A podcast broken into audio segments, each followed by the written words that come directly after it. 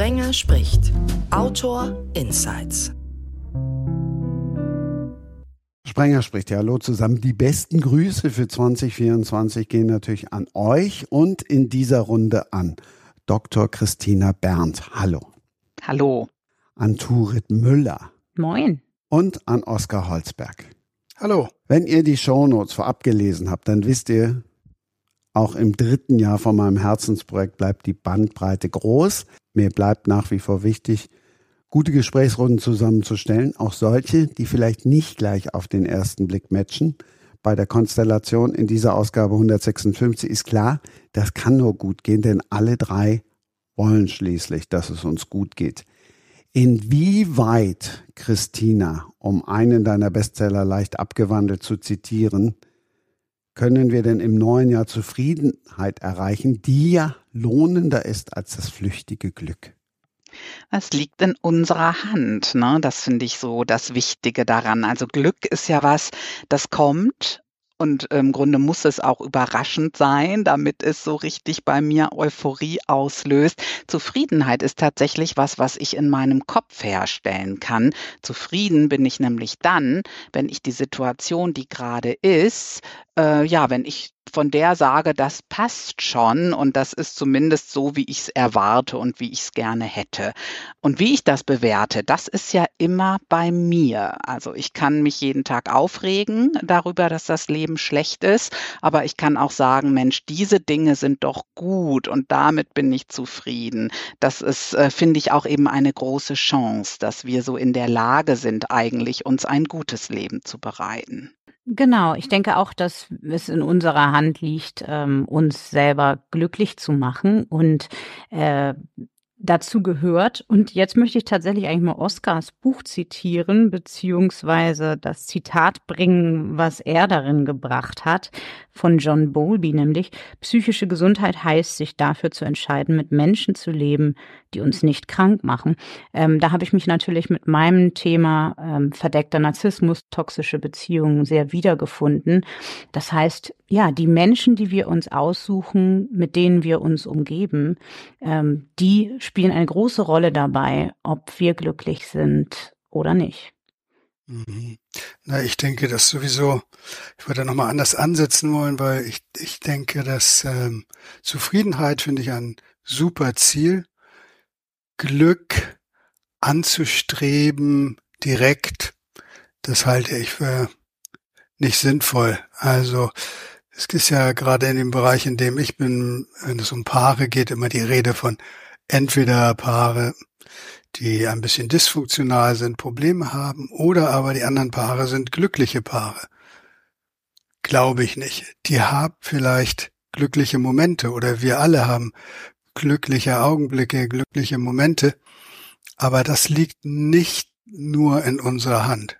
Da würde ich dir recht geben, äh, Christina, dass es bei Zufriedenheit schon sowas ist, wo wir den eigenen Blickwinkel immer mal verändern können oder das neu framen, wie man das so nett sagt, also es einfach anders betrachten können und dadurch zumindestens wieder in ein ausgeglichenes Gefühl und damit zu Zufriedenheit zu kommen.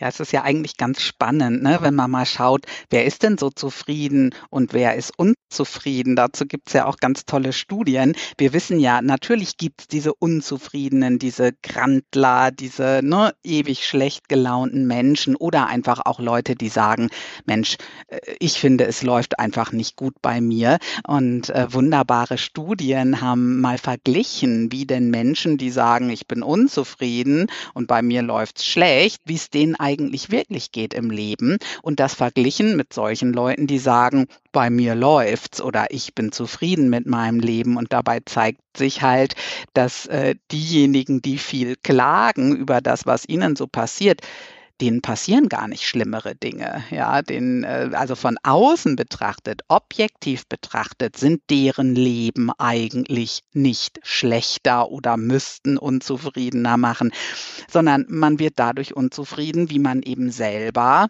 ähm, ja, das bewertet und sagte, Mensch, schon wieder Pech gehabt oder hey, Glück gehabt, ja. Ähm, von daher, das ist so wichtig, dass wir uns das klar machen. Natürlich gibt es in unserem Leben Dinge, die uns äh, wirklich, ne, wirklich quer kommen, gar keine Frage, sowohl in unserem kleinen persönlichen Leben als auch in der Weltgeschichte. Aber am Ende zählt es halt, wie ich darauf blicke, ob ich das eben zu etwas eher Erträglichem und Positivem machen kann oder ob ich ihm so viel Gewicht verleihe, dass es mein ganzes Leben belastet. Das ist sehr interessant, Christina, was du sagst, denn das gibt es ja sozusagen umgekehrt auch. Ähm, ich erlebe zum Beispiel in toxischen Beziehungen sehr oft, dass wenn man Menschen fragen würde, wie geht es dir darin, sie zu bestimmten Zeitpunkten sagen würden, gut oder ich weiß es nicht genau, ähm, ich glaube gut oder abwechselnd gut und nicht so gut, aber unterm Strich ist das wahrscheinlich normal oder muss ich das wahrscheinlich so annehmen und mich damit zufrieden geben. Und das ist dann sozusagen die andere Seite der Medaille. Wenn ich etwas positiver bewerte, als es ist, ist das letztlich etwas, was genauso unglücklich macht. Und das ist ja so ein bisschen eine, ja, eine unbewusste Strategie, um das Bild meines Partners, meiner Partnerin positiv zu halten ähm, dass ich mir das sozusagen schön rede. Und das ist mhm. etwas, was Menschen sehr, sehr lange in solchen Bindungen halten kann, ohne dass sie wirklich merken, dass das, was sie erleben, toxisch, zerstörerisch, missbräuchlich in irgendeiner Form ist. Oh ja, das ja, ist ein klar. ganz wichtiger Punkt, ne? Dieses, äh, dass man es eben auch nicht rosa tünchen sollte, sondern auch wach sein und aufmerksam.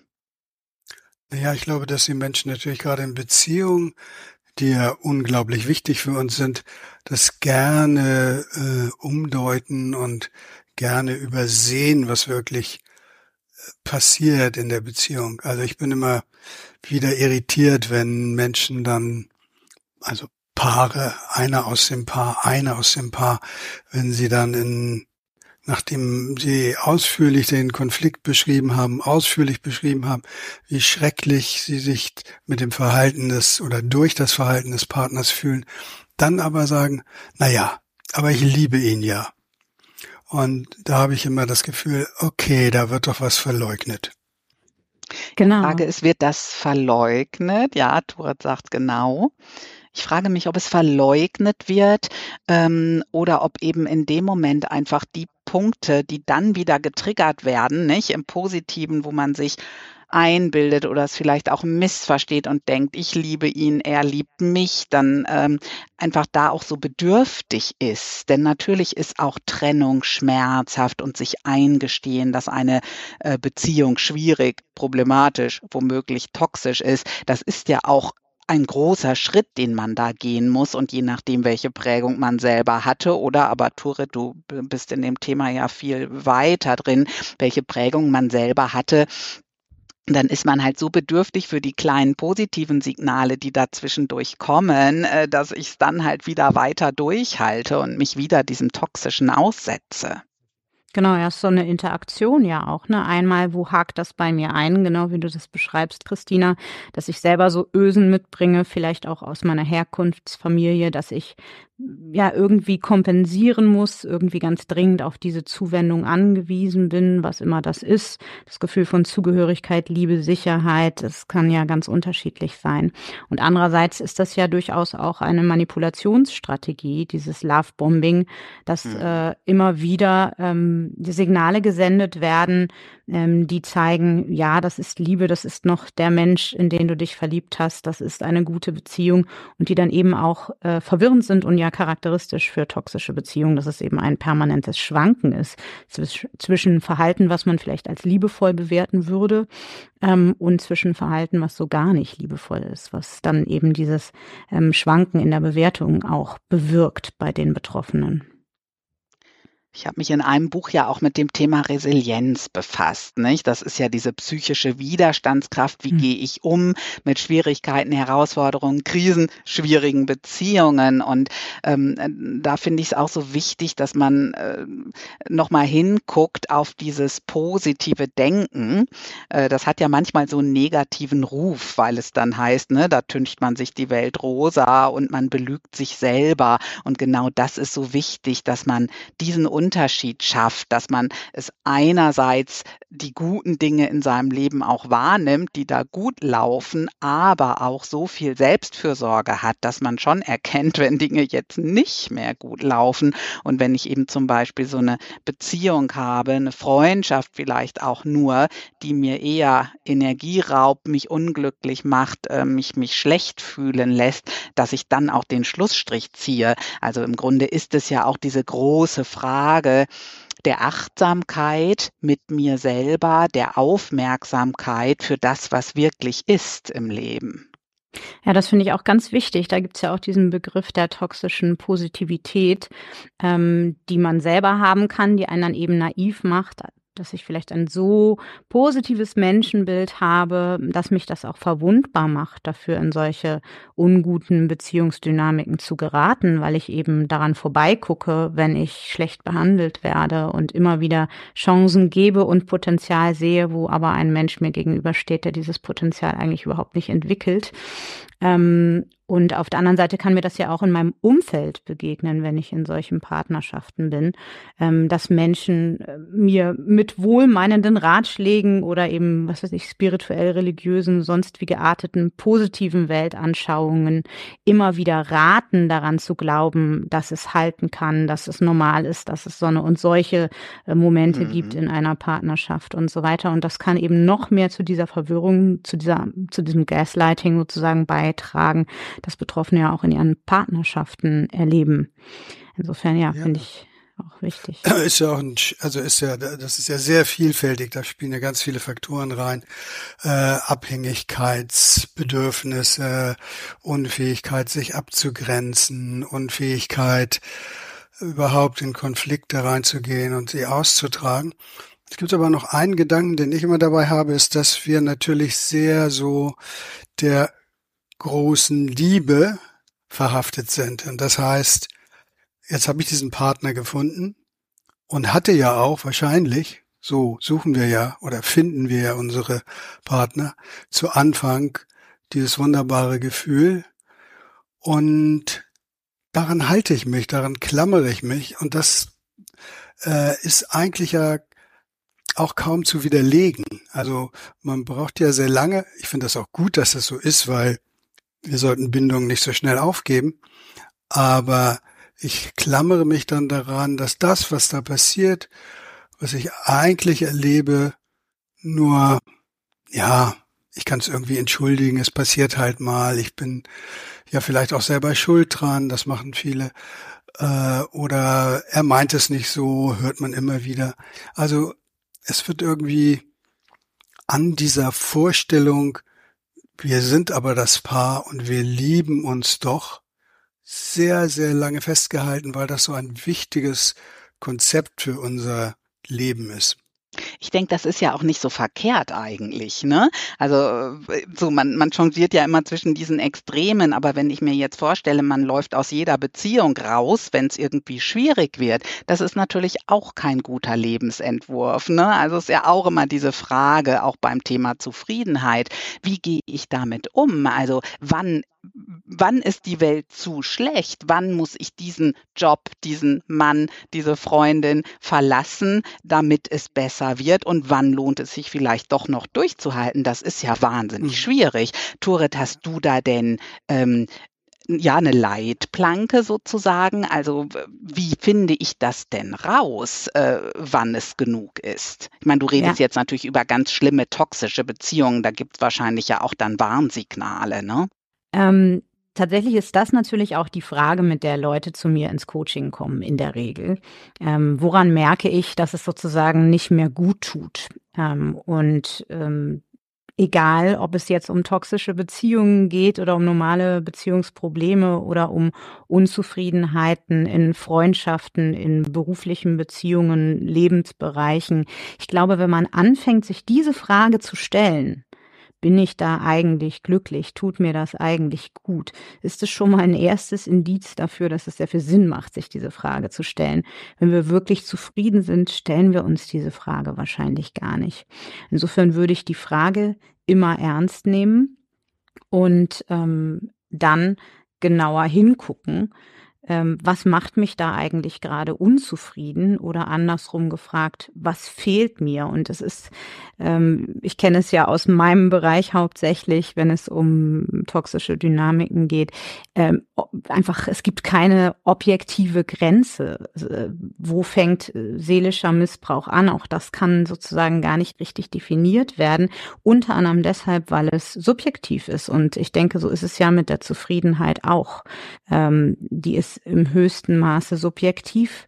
Und ähm, deshalb kann ich mit jemandem zusammen drauf gucken und versuchen, da ein bisschen zu validieren ähm, und einen Außenblick zu liefern. Aber letztlich ist es etwas sehr Individuelles, ähm, was ein Mensch braucht, um zufrieden zu sein. Und ähm, es geht, glaube ich, eher darum, auf sich selber hören zu lernen, wie man jetzt heute dauernd sagt, auf den Bauch zu hören, auch so ein bisschen, ähm, und sich da selber ernst zu nehmen in den eigenen Empfindungen, weil das ist es oft, denke ich, woran es scheitert, dass man es wegschiebt ähm, weil man sich nicht ernst nimmt oder auch weil es einem Angst macht. Ne? Diese Veränderung macht einem Angst und ich glaube, das kann allgemein für alle möglichen Lebensbereiche gelten, wo ich merke, da steht vielleicht eine Veränderung ins Haus, weil es immer einen Abschied bedeutet und damit immer ähm, eine Unsicherheit, die vor uns liegt. Und so richtig den Absprung schaffe ich dann wahrscheinlich erst, wenn der Schmerz zu bleiben eindeutig größer ist als der Schmerz, mich zu neuen Ufern aufzumachen, die ich noch nicht richtig einschätzen kann. Mhm. Ich würde immer denken, dass man da, also ich würde dir völlig recht geben, insofern, dass es da keine festen Kriterien für gibt. Also ich glaube schon, dass man ein paar Kriterien in einer Beziehung festlegen kann, wo man sagt, Unbedingt okay, das geht nicht mehr, da wird eine Grenze überschritten.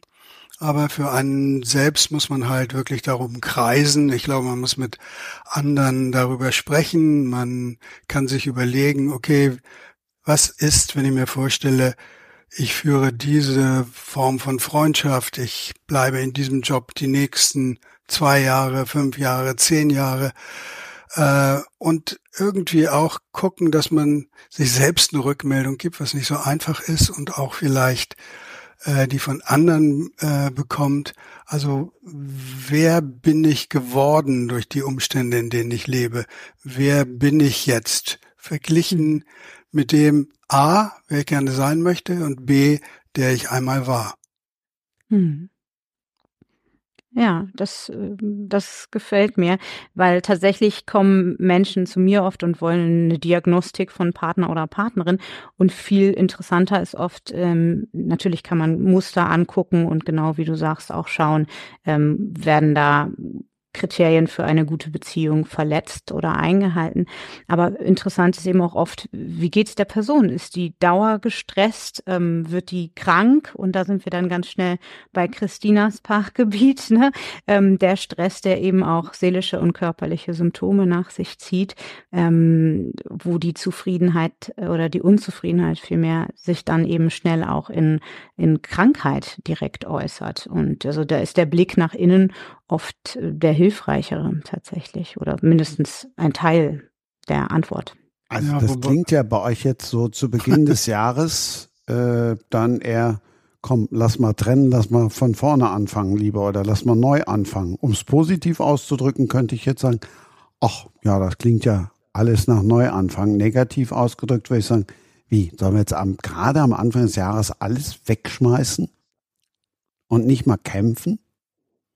Naja, es kommt jetzt sicher darauf an, welchen Bereich man betrachtet. Also wenn ich jetzt gucke, den Bereich, in dem ähm, ich so tätig bin mit den Paaren, dann würde ich sagen, was ich denke auch in der Forschung relativ gut belegt ist und was ich extrem wichtig finde für Beziehungen, ist, ob es immer wieder das gibt, dass man in dem Partnerschaft, im Zusammensein reparieren kann, ob man was wiederherstellen kann, ob es was gibt, wo man wieder aufeinander zugeht und den anderen aus dem subjektiven Blickwinkel den anderen auch erreicht.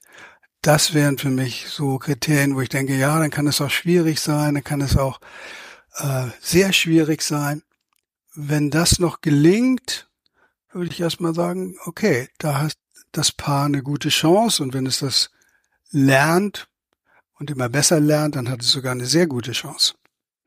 Das ist genau der Punkt, der bei Beziehungen mit narzisstischen Personen eben nicht funktioniert, weil da die Selbstreflexion fehlt, ähm, weil da die Kommunikations Bereitschaft fehlt, ähm, im Zweifel auch die Empathie sozusagen ähm, nicht mehr genutzt wird, die da als Möglichkeit da wäre, wenn es darum geht, jemanden zu binden.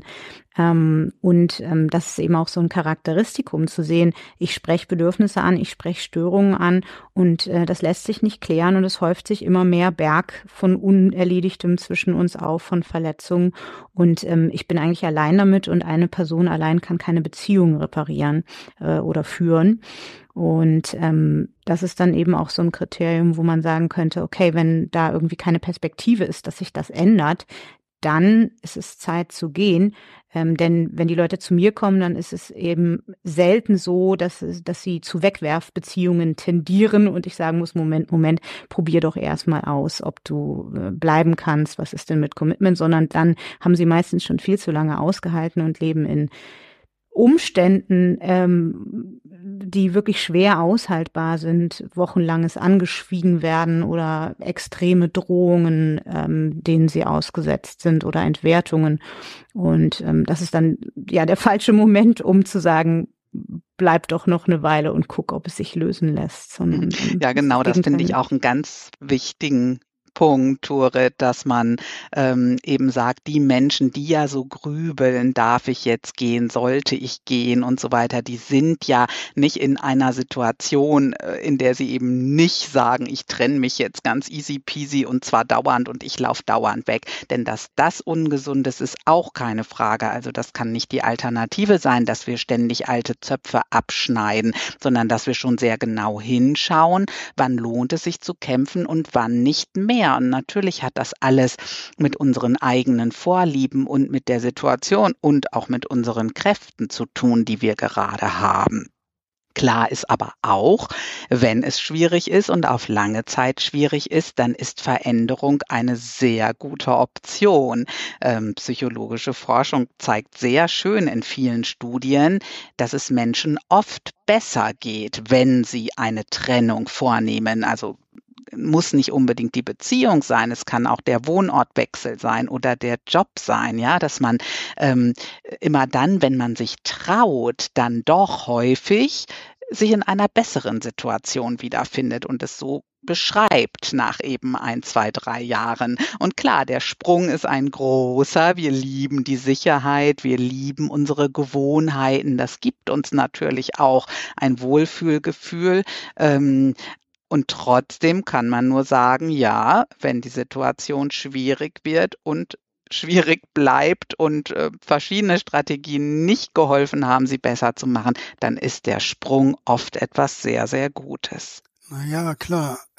Aber die, die Frage ist ja wirklich wann, weil andererseits leben wir in einer Konsum- und Wegwerfgesellschaft und haben ja permanent das Gefühl, dass es da draußen, und das hat sich jetzt ja durch die sozialen Medien noch sehr verstärkt, wahrscheinlich irgendwas gibt, was noch besser ist, so wie es uns ja ständig in der wahren Welt angeboten wird, dass es immer noch was Besseres gibt. Und es überträgt sich ja sehr schnell auch auf äh, Beziehungen.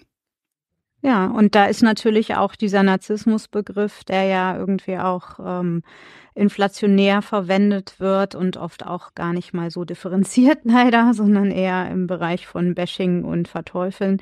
Ähm, etwas, was diese, mm, ja, diese Wegwerfgesellschaft sozusagen in Liebesdingen nähert ähm, und was ja auch oft so ein Vorurteil ist, äh, mit dem man dann zu tun bekommt, wenn man sagt, ich glaube, ich bin in einer toxischen Beziehung. Ähm, Ne, das ist wirklich so eine Abwägungssache.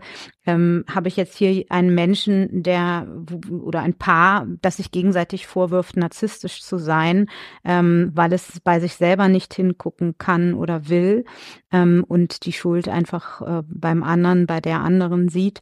Oder ähm, habe ich hier jemanden, der nach möglicherweise zu langer Zeit wirklich merkt, es ist an der Zeit zu gehen? Äh, ich, ich hatte neulich ein Coaching, da gab es einen sehr schönen Versprechen Versprecher, Schuster, bleib bei deinen Leiden. Äh, das bringt, finde ich, ganz gut auf den Punkt. Ich komme jetzt ähm, nochmal mit meinem Silvester um die Ecke, ist ja noch nicht so lange her und auch mit dem Beginn des neuen Jahres. Also ohne jetzt zu sagen, ist das dann da der richtige Zeitpunkt?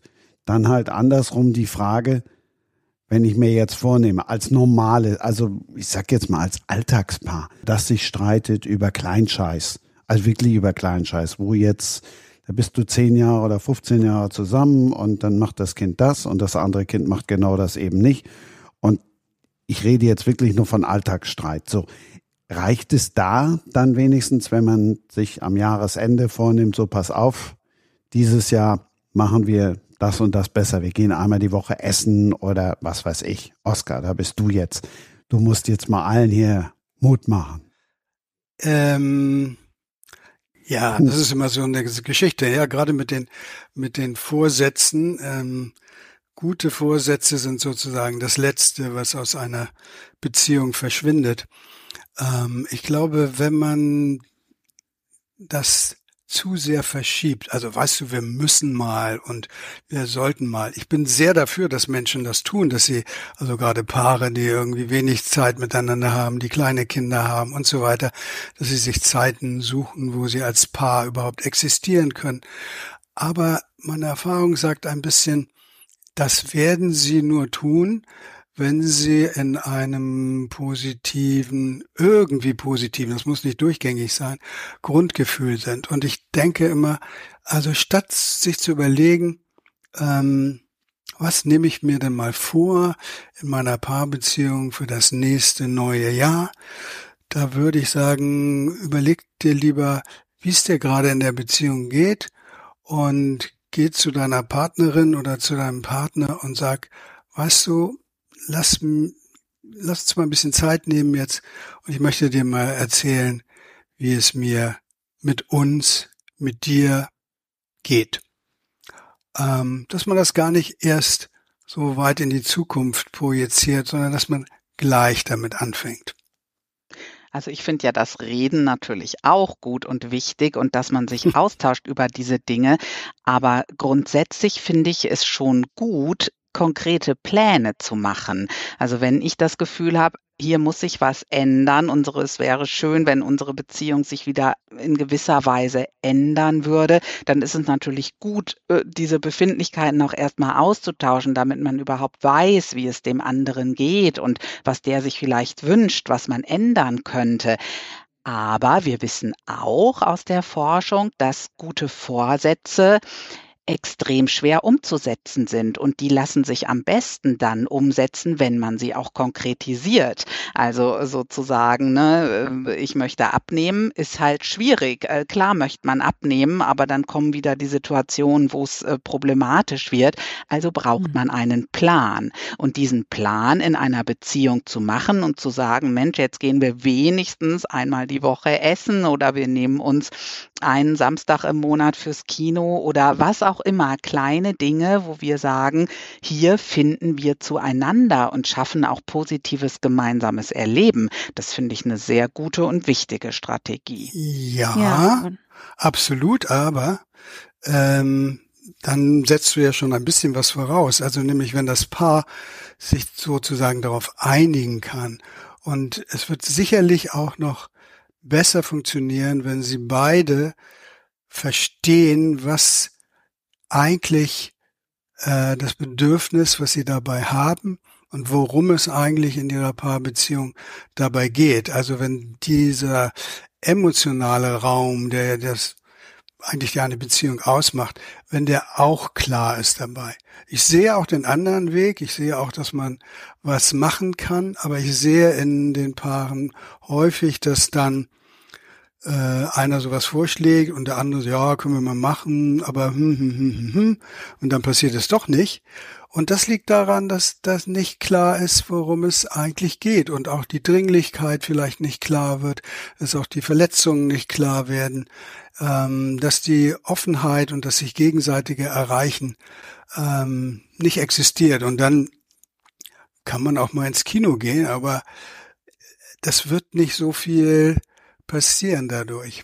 Ja, genau, die Basis fehlt, ne? Die Kommunikationsebene, ähm, die eben ganz wichtig ist, um die Störungen, die entstehen, schnell zu klären. Ich finde, ähm, Oskar, das hast du auch sehr schön in deinem Buch beschrieben. Da finde ich mich sehr wieder. Und ähm, ich kann mir vorstellen, dass es da auch Sinn macht, äh, gemeinsame mm, ja, Rituale zu finden als Paar, um das eben zu etablieren, wenn es nicht zum eigenen Repertoire, zur eigenen Gewohnheit gehört, routinemäßig sofort anzusprechen, wenn ich merke, bei mir oder beim Gegenüber gibt es irgendwie eine Irritation, ähm, gibt es irgendwie eine Verletzung. Äh, dann zum Beispiel, ich habe mit meinem Partner ähm, so ein Ritual, dass wir abends den Tagrevue passieren lassen und gucken, ob es noch was Ungeklärtes gibt, ob wir irgendwas mitnehmen und dass wir soweit gucken, wie weit kriegen wir es heute geklärt, wissen, dass nicht alle Dinge sofort klärbar sind, aber ähm, so, dass es zumindest ausgesprochen ist. Und ähm, das ist so eine Art Sicherung für den Fall, dass es uns durchgerutscht ist in der Hektik des Alltags, in der Eile oder weil einem Dinge manchmal eben erst hinterher klar werden, dass wir zumindest nicht ins Bett gehen und ähm, die Sachen mitnehmen. Und sowas kann man sich ja relativ kleinschrittig eben dann auch vornehmen. Und ähm, das ist dann vielleicht leichter als äh, so ein allgemeiner Vorsatz. Grundsätzlich sollten wir mal mehr reden oder so. Ich finde das schon sehr schön, ne? diese ähm, sprachliche Ebene auch zu finden. Jetzt äh, kommt es ja auch sehr darauf an, über welche Art von Beziehung reden wir hier? Christian hatte eben eingebracht. Ne? Es geht jetzt einfach um das Paar, das sich im Alltag ab und zu streitet. Ähm, so, also es geht jetzt nicht um eine in dem Sinne therapeut, therapeutisch äh, oder eine, äh, eine Beziehungskrise, äh, die wirklich ähm, einen größeren Eingriff braucht. Also und dann äh, finde ich es zwar auch sehr schön, die, also und auch wichtig, natürlich muss man reden über das, äh, wie man sich fühlt. Ich möchte nur so gerne äh, die Option auch in Richtung Verhalten ziehen, dass wir äh, so deutlich machen, wir sind ja auch, sind auch nicht alle Menschen auf diesem Planeten Intellektuelle, die unfassbar gut ihre Gefühle ausdrücken und austauschen können. Und so wie halt natürlich Worte verletzen und Worte auch heilen können, funktioniert aber auch das Umgekehrte, also auch unser Verhalten ähm, hat einen ungeheuren Einfluss auf unsere Empfindungen und unser Sein. Und äh, diese Option zu haben, dass man sich auch anfassen kann, dass man sich in den Arm nehmen kann und dass man nicht unbedingt immer reden muss, sondern Räume schafft der Begegnung, Räume für das Miteinander. Das ist mir ein Anliegen. Absolut, absolut. Würde ich sofort übereinstimmen. Ähm, die Räume, wenn sie dann verschwinden, sind schwer herzustellen, äh, wenn das Paar sich nicht gegenseitig erreicht. Und ich glaube, es geht gar nicht so sehr um die sprachliche Ebene. Man kann das ja in verschiedenen Art und Weise ausdrücken. Also geht überhaupt darum, dass man sich einander zuwendet. Und das kann natürlich auch schon geschehen, indem wir sagen, okay, komm, wollen wir nicht einmal die Woche oder wollen wir nicht so und so das machen. Aber erfahrungsgemäß ist ja der Alltag dann doch immer der größte Feind, der da drüber geht und dann irgendwie das, also äh, dann doch wieder nicht. Ich gebe Paaren häufig so eine Aufgabe und sage, passen Sie auf, Sie machen einfach zu wenig miteinander. Wie wäre es, wenn wir Folgendes vereinbaren? Einmal in der Woche oder alle 14 Tage wechselseitig laden Sie sich ein. Und einer übernimmt die Verantwortung und bereitet irgendwas vor, hat irgendeine Idee, muss nichts Großartiges sein, aber so wie der Abend gestaltet werden soll, liegt in seiner oder ihrer Hand und der Partner fühlt sich dazu eingeladen. Das machen Paare dann auch, aber wenn es ihnen nicht dadurch gelingt, in einen anderen Kontakt zu kommen, dann bröselt das ganz schnell wieder weg.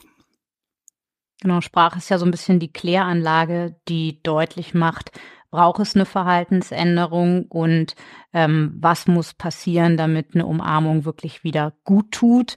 Und ähm, genau, was braucht vielleicht auch unsere gemeinsame Aktivität, die wir uns vorgenommen haben, ähm, damit sie uns wirklich zusammenbringt. Ja, klären. Paare müssen, finde ich, ziemlich viel klären. Immer wieder klären und ähm, wie gesagt, Sie können sich dann vornehmen am Anfang des Jahres, kommen, wir müssen, ja, einiges ist ja schief zwischen uns oder das gefällt mir nicht, muss ja nichts Dramatisches sein. Mhm. Aber sie müssen es dann eben auch tun. Und ähm, ja, da komme ich nochmal darauf hin zurück, dass ich immer denke, okay, Vorsätze hin, Vorsätze her, das ist gut, weil es die Richtung zeigt, wo man denkt, okay, da soll es lang gehen. Aber fangt doch bitte gleich an. Ja, und ich finde, das ist auch was, was wir so in der Regel nicht so gelernt haben in unserem Aufwachsen. Ähm, Selbstreflexion, uns verletzlich machen, uns wirklich ähm, verstehen mit dem, was hinter dem liegt, um das wir gerade streiten, weil meistens sind das ja irgendwelche Kleinigkeiten oder oft sind das Kleinigkeiten, unter denen aber U-Boot-mäßig ganz große Lebenskonflikte ähm, aus der Vergangenheit oder grundsätzliche Konflikte liegen.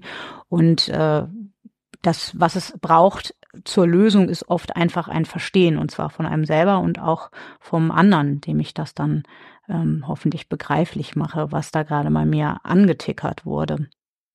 Mhm. Also vielleicht noch ein Wort dazu.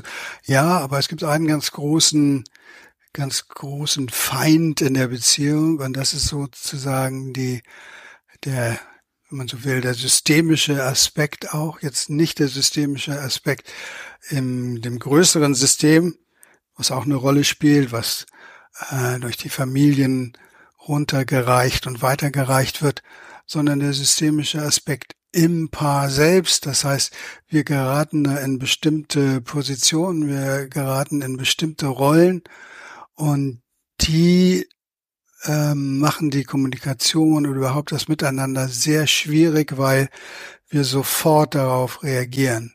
Also die Klassik, äh, klassische Aussage ist ja sozusagen die, dass man sagt, tendenziell gibt es in den meisten Beziehungen sowas wie ein äh, fordernden und einen sich zurückziehenden.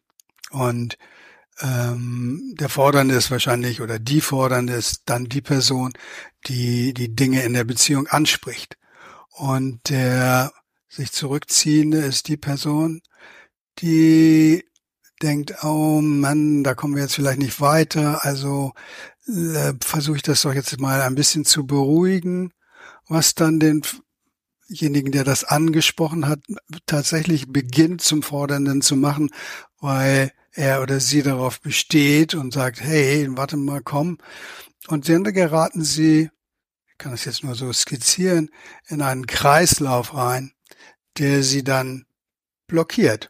Und das ist nicht so leicht, da rauszukommen. Ja, aber auch da kann ja die Metaebene helfen, wenn man das als Paar ähm, erkennen lernt, dass man wieder in diesem Teufelskreis hängt und vielleicht auch eine Polarisierung hat, die vielleicht auch wechselt oder ähm, die sich dauerhaft eingeschwungen hat und äh, dass es vielleicht sogar in beiden beide Anteile gibt, aber sie jetzt von einem oder einer übernommen werden. Ähm, ich glaube, das kann ja dann auch helfen, äh, ja, sich anders zu verhalten oder zumindest erstmal wieder in den Kontakt zu kommen, obwohl es diese Aufteilung gibt, dass eine Person den Kontakt und den Klärungsprozess anschiebt und die andere Person sich vom Impuls her, dem er entziehen möchte. In dem Moment, wo man das ausspricht, ist man ja schon wieder in der Kommunikation, stellt ja. man ja schon wieder näher her und Verständnis. Also das ist sicherlich ja, es, es sagt nicht, dass man da äh, verurteilt ist und nie rauskommt, aber genau das, was du jetzt ein bisschen voraussetzt, das braucht es halt. Also, dass man überhaupt ein Bewusstsein darüber bekommt, aha, hier passiert was. Also es gibt so einen Teufelskreis, es gibt so ein Geschehen.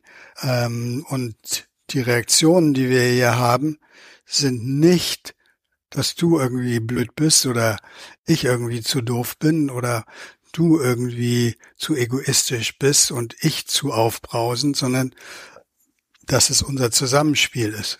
Ja, Wir sind klar. hier natürlich schon sehr tief eben in den äh, großen, schwierigen Beziehungen und so wie ihr berichtet, würde ich sagen, das sind ja auch Szenarien, äh, die Menschen alleine als Paar nur noch schwer bewältigen. Also in dem Moment brauchen sie ja im Grunde eure Hilfe als Therapeutinnen, um dort weiterzukommen.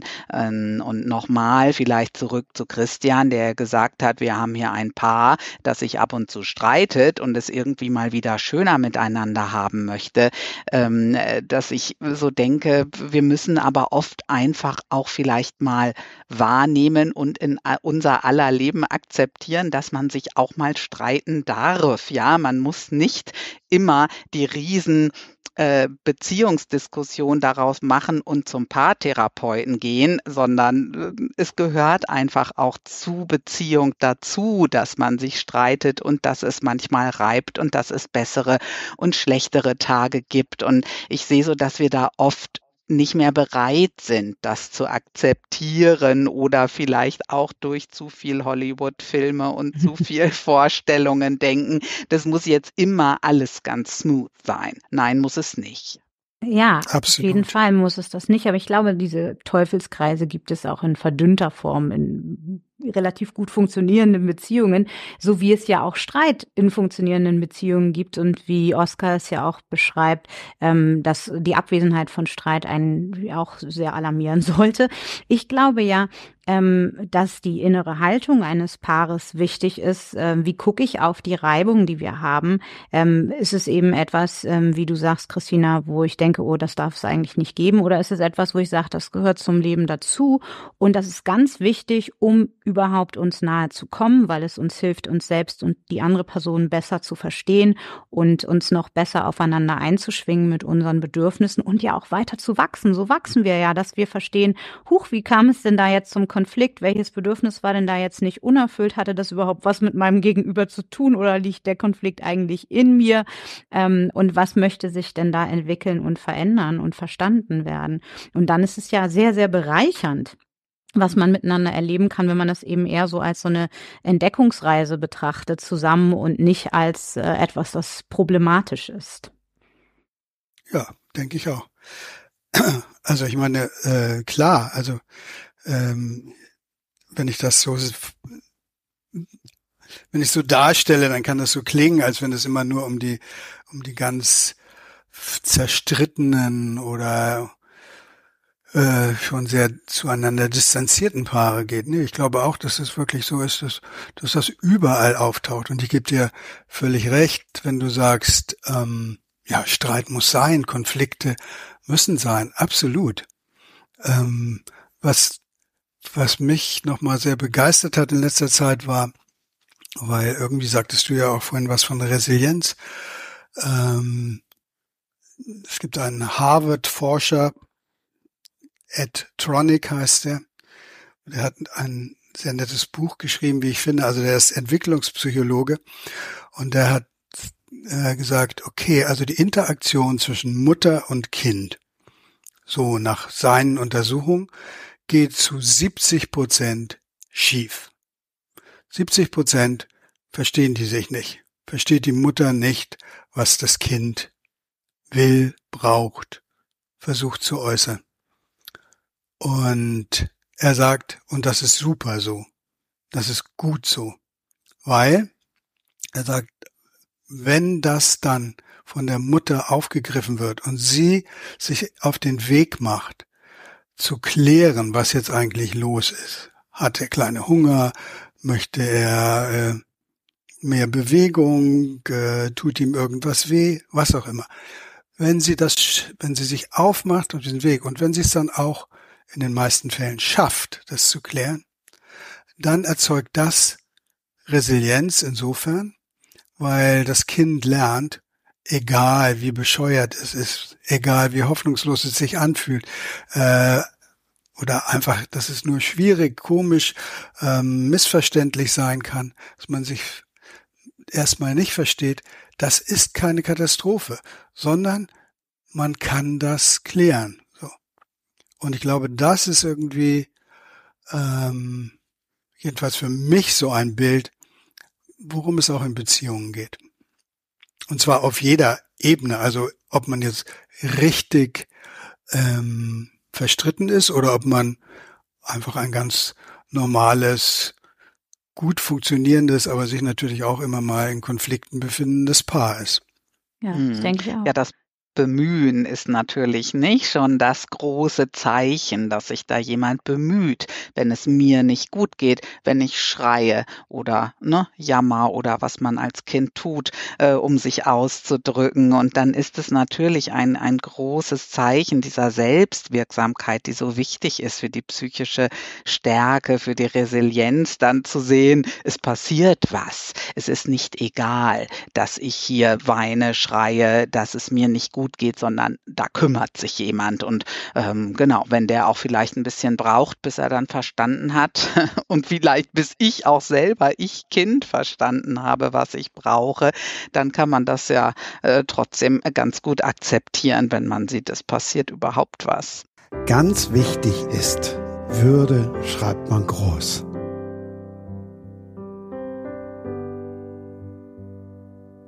Wissen, was man wert ist immer dazu stehen. Für jemanden die Welt sein und sich nicht dafür verdrehen. Sich selber ernst zu nehmen, auch und grad bei eigenen Macken. Sich nicht für sich zu schämen, den Schalk immer im Nacken ein Teil von etwas Großem sein und das vielleicht erst ab halb zehn. Selbst wenn man nicht ganz unversehrt ist, mit Vertrauen nach vorne sehen. Würde ist erstmal nur ein Wort. Es steht im Wörterbuch bei W. Und in Artikel 1 ganz vorn Dort steht es für eine Idee. Der Artikel macht den Unterschied. Mit Würde geht das Menschsein los. Doch Würde ist kein Konjunktiv.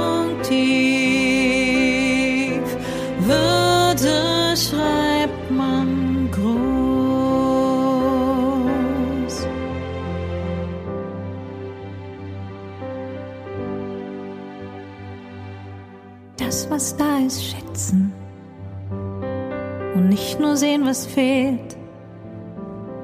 Ein Mensch sein unter Menschen, das ist, was beseelt. Wärme kommt von Reiben, Leben, das heißt Brücken bauen, beharrlich dran zu bleiben, auf Augenhöhe schauen. Glück lässt sich auf viele Arten finden. Das Schicksal ist nicht selbst gewählt. Nicht alles lässt sich überwinden. Der Versuch ist das, was zählt. Würde ist erstmal nur ein Wort. Es steht im Wörterbuch bei W. Und in Artikel 1 ganz vorn. Dort steht es für eine Idee. Der Artikel macht den Unterschied. Mit Würde geht das Menschsein los. Doch Würde ist kein Konjunktiv.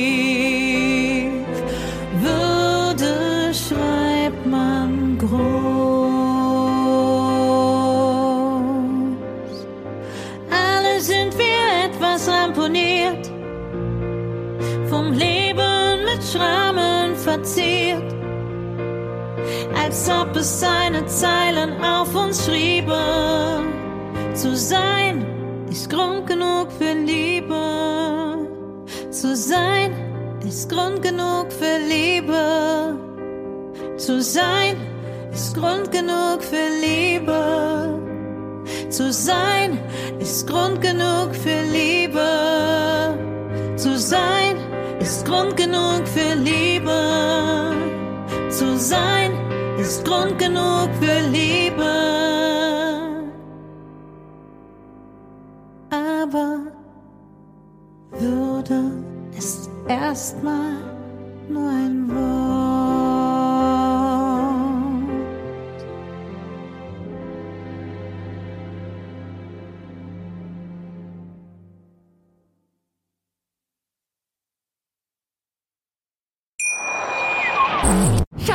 Ich bin neu verliebt. Was?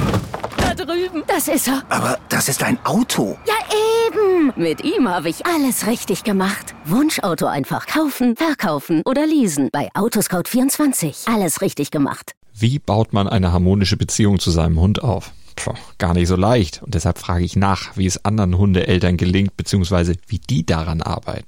Bei Iswas Dog reden wir dann drüber. Alle 14 Tage neu mit mir, Malte Asmus und unserer Expertin für eine harmonische Mensch-Hund-Beziehung, Melanie Lippisch. Iswas Dog mit Malte Asmus. Überall, wo es Podcasts gibt. Würde schreibt man groß. Das war jetzt nicht nur so dahingesagt, Turit, das war ein wunderbarer Song. Vielen Dank. Ja, das ist ein Song aus meinem Chanson-Kabarett-Programm. Ähm, und äh, das kommt äh, daher, der Titel kommt daher, weil ich mich viel für eine bessere Pflegepolitik engagiere, auch mit meiner Musik. Und äh, wir haben, mein Pianist und ich, Michael Hierer und ich, wir haben versucht, einen Rundumschlag zu machen, der so ein bisschen für alle Menschen, die irgendwie eine irgendwie geartete Einschränkung ähm, erleben, ähm, ja, auf den Punkt zu bringen, was es bedeutet, äh, trotzdem ähm, in Würde zu leben und ähm, ja, Rahmenbedingungen auch zu bekommen und ein Reagieren von anderen Menschen zu bekommen, das Würde eben möglich macht. Tatsächlich ist der erste Satz ähm, im Song auch einer, den ich ganz äh, typisch finde oder die ersten Zeilen ähm, für Menschen in toxischen Beziehungen, ähm, ja, der das für mich auch sehr auf den Punkt bringt, dieses Gefühl, ähm, ja, eben erlebe ich wirklich Wertschätzung in meinem Umfeld oder nicht? Ähm, du hast ja diese toxischen Beziehungen, du beschreibst sie ja.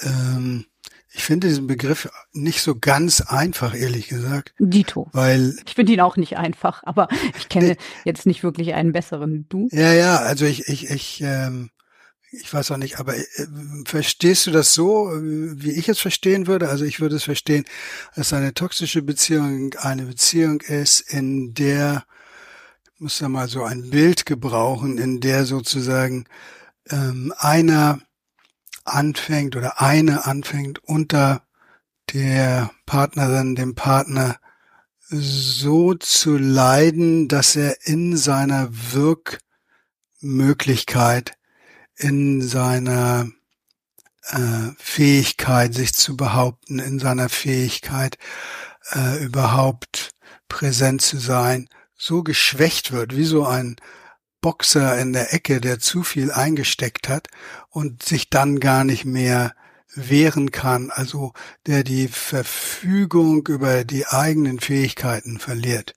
Mhm, schönes Bild. Ja, es gibt da auch leider, soweit ich weiß, keine ähm, wissenschaftliche Definition für, wie für viele dieser wichtigen Begriffe. Und ähm, das wird ganz unterschiedlich gebraucht. Ne? Einmal im Sinne von, da gibt es eine Person, die sozusagen die Verantwortung dafür hat, zum Beispiel, weil sie eine narzisstische Persönlichkeitsstörung hat und es eben den nahestehenden Menschen schwer macht, äh, um es mal vorsichtig auszudrücken, äh, ja. zu missbräuchlichem Verhalten. Oder auch, dass sich eben so ein Kipppunkt ergibt, dass eine Beziehung, die mal hoffnungsvoll begonnen hat, eine toxische Dynamik entwickelt zwischen diesen beiden Personen. Ähm, genau, ich verwende ihn, weil ich nicht immer das Wort Narzissmus verwenden will und tatsächlich noch keinen besseren Begriff dafür gefunden habe, dass es mindestens einer der beiden Personen in der Beziehung nicht gut tut, was da passiert. Aber entschuldige, du wolltest gerade was sagen. Was war es? Naja, ich denke, dass das Schwierige daran ist, dass man natürlich äh, sozusagen in, in jeder Beziehung, auch wenn, wenn sie noch relativ gut ist, ja nicht unbedingt ähm, zufrieden oder gut behandelt wird. So, also es kommt ja wirklich, da hatten waren wir vorhin natürlich schon, kommt ja sehr auf das Ausmaß an und mhm. ähm, und ich finde das, also ich versuche das, glaube ich, zu vermeiden mit der toxischen Beziehung, weil das so eine Art Kampfbegriff wird. Ja. Genauso wie das, wie das mit der narzisstischen Persönlichkeitsstörung, weil ähm, eigentlich könnte man ja nur sagen, wenn es eine maligne, also eine wirklich üble, mhm. dann, dann fände ich das berechtigt, muss man sagen, oh, Vorsicht, Vorsicht. Andere Mm. Narzissten können ja auch ganz gute Beziehungen führen. Also ich wäre da ein bisschen vorsichtig. Ja, das ist halt natürlich ein weites Spektrum, aber tatsächlich gibt es auch, ähm, das beschrieben wird, dass äh, es noch gar nicht pathologisch sein muss im Sinne einer narzisstischen Persönlichkeitsstörung, sondern dass es einfach ausgeprägte narzisstische Züge sein können, die dennoch für Partner oder Partnerin ähm, ja eine große Belastung darstellen können. Also so rum kann es auch kommen. Ich gebe dir trotzdem recht, dass diese Begriffe schwierig sind und ähm, leider auch ähm, oft nicht gut ähm, ja, reflektiert und ähm, definiert sind. Und äh, um die Menschen zu erreichen, mit denen ich sozusagen arbeiten möchte, brauche ich sie, um ein Wort dafür zu Mhm. haben, was ich erlebe. Und das ist, glaube ich, auch ein bisschen das Gute das, äh, das ist auch für viele Betroffene eine Erlösung, ne? weil es geht ja ganz vielen so, gerade so bei verdeckteren narzisstischen Formen, dass sie äh, Jahre und Jahrzehnte lang etwas erleben, das sie nicht glücklich macht, das sie vielleicht sogar krank macht und wo sie aber immer denken, sag mal, spinnig, liegt's an mir? Ähm, äh, dass jede, jede einzelne Situation, die irgendwie komisch ist, klingt wie eine Lappalie und unterm Strich geht's mir trotzdem so schlecht. Was ist denn hier los? Sind das normale Beziehungsprobleme? Ist das meine Schuld?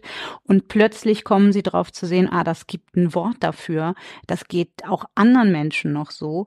Und diese ganzen Einzelereignisse haben einen roten Faden, für den es auch Wörter gibt, ähm, weil es eben beschriebene Muster sind, die hier ablaufen, wie zum Beispiel Silent Treatment, also stille Behandlung, dass ich angeschwiegen werde. Und das geht über das normale mal beleidigt sein oder eine Auszeit brauchen eben weit hinaus was hier passiert und ähm, wo dann überhaupt erst die Möglichkeit besteht, ähm, zu verstehen, was erlebe ich da gerade und damit eben auch handlungsfähig zu werden und sich selber retten zu können oder sich zumindest ähm, mit den richtigen Fakten Mhm. äh, sozusagen eine, einen Gedanken zu machen, was, was brauche ich jetzt ähm, bleiben oder Ich gehen.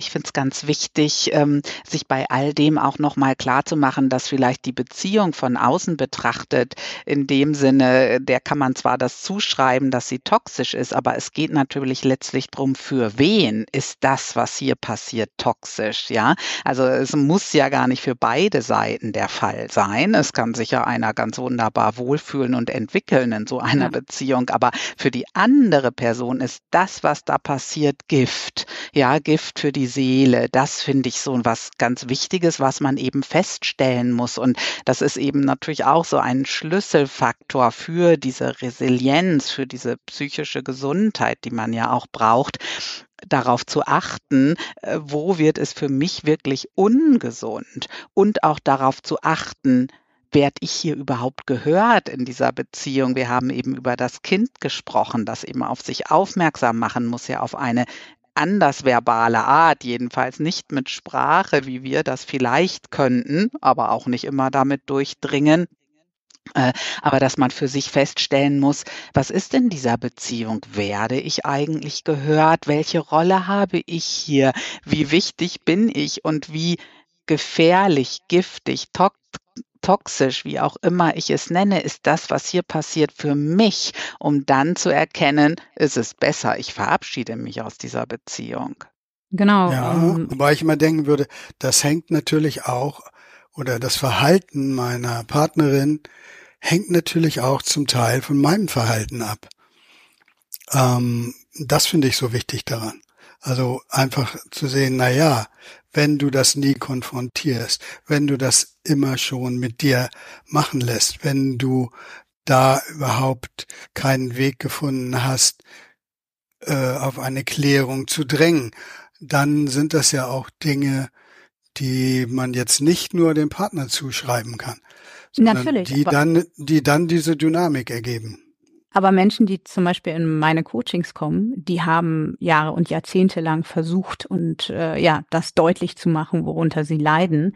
Und ähm, die, äh, die Resonanz ist, dass es, wenn überhaupt sich was verändert, es schlimmer wird, weil dann eben der Wutausbruch oder ähm, das lange Schweigen oder irgendeine andere Racheaktion die Antwort ist statt einer Veränderung.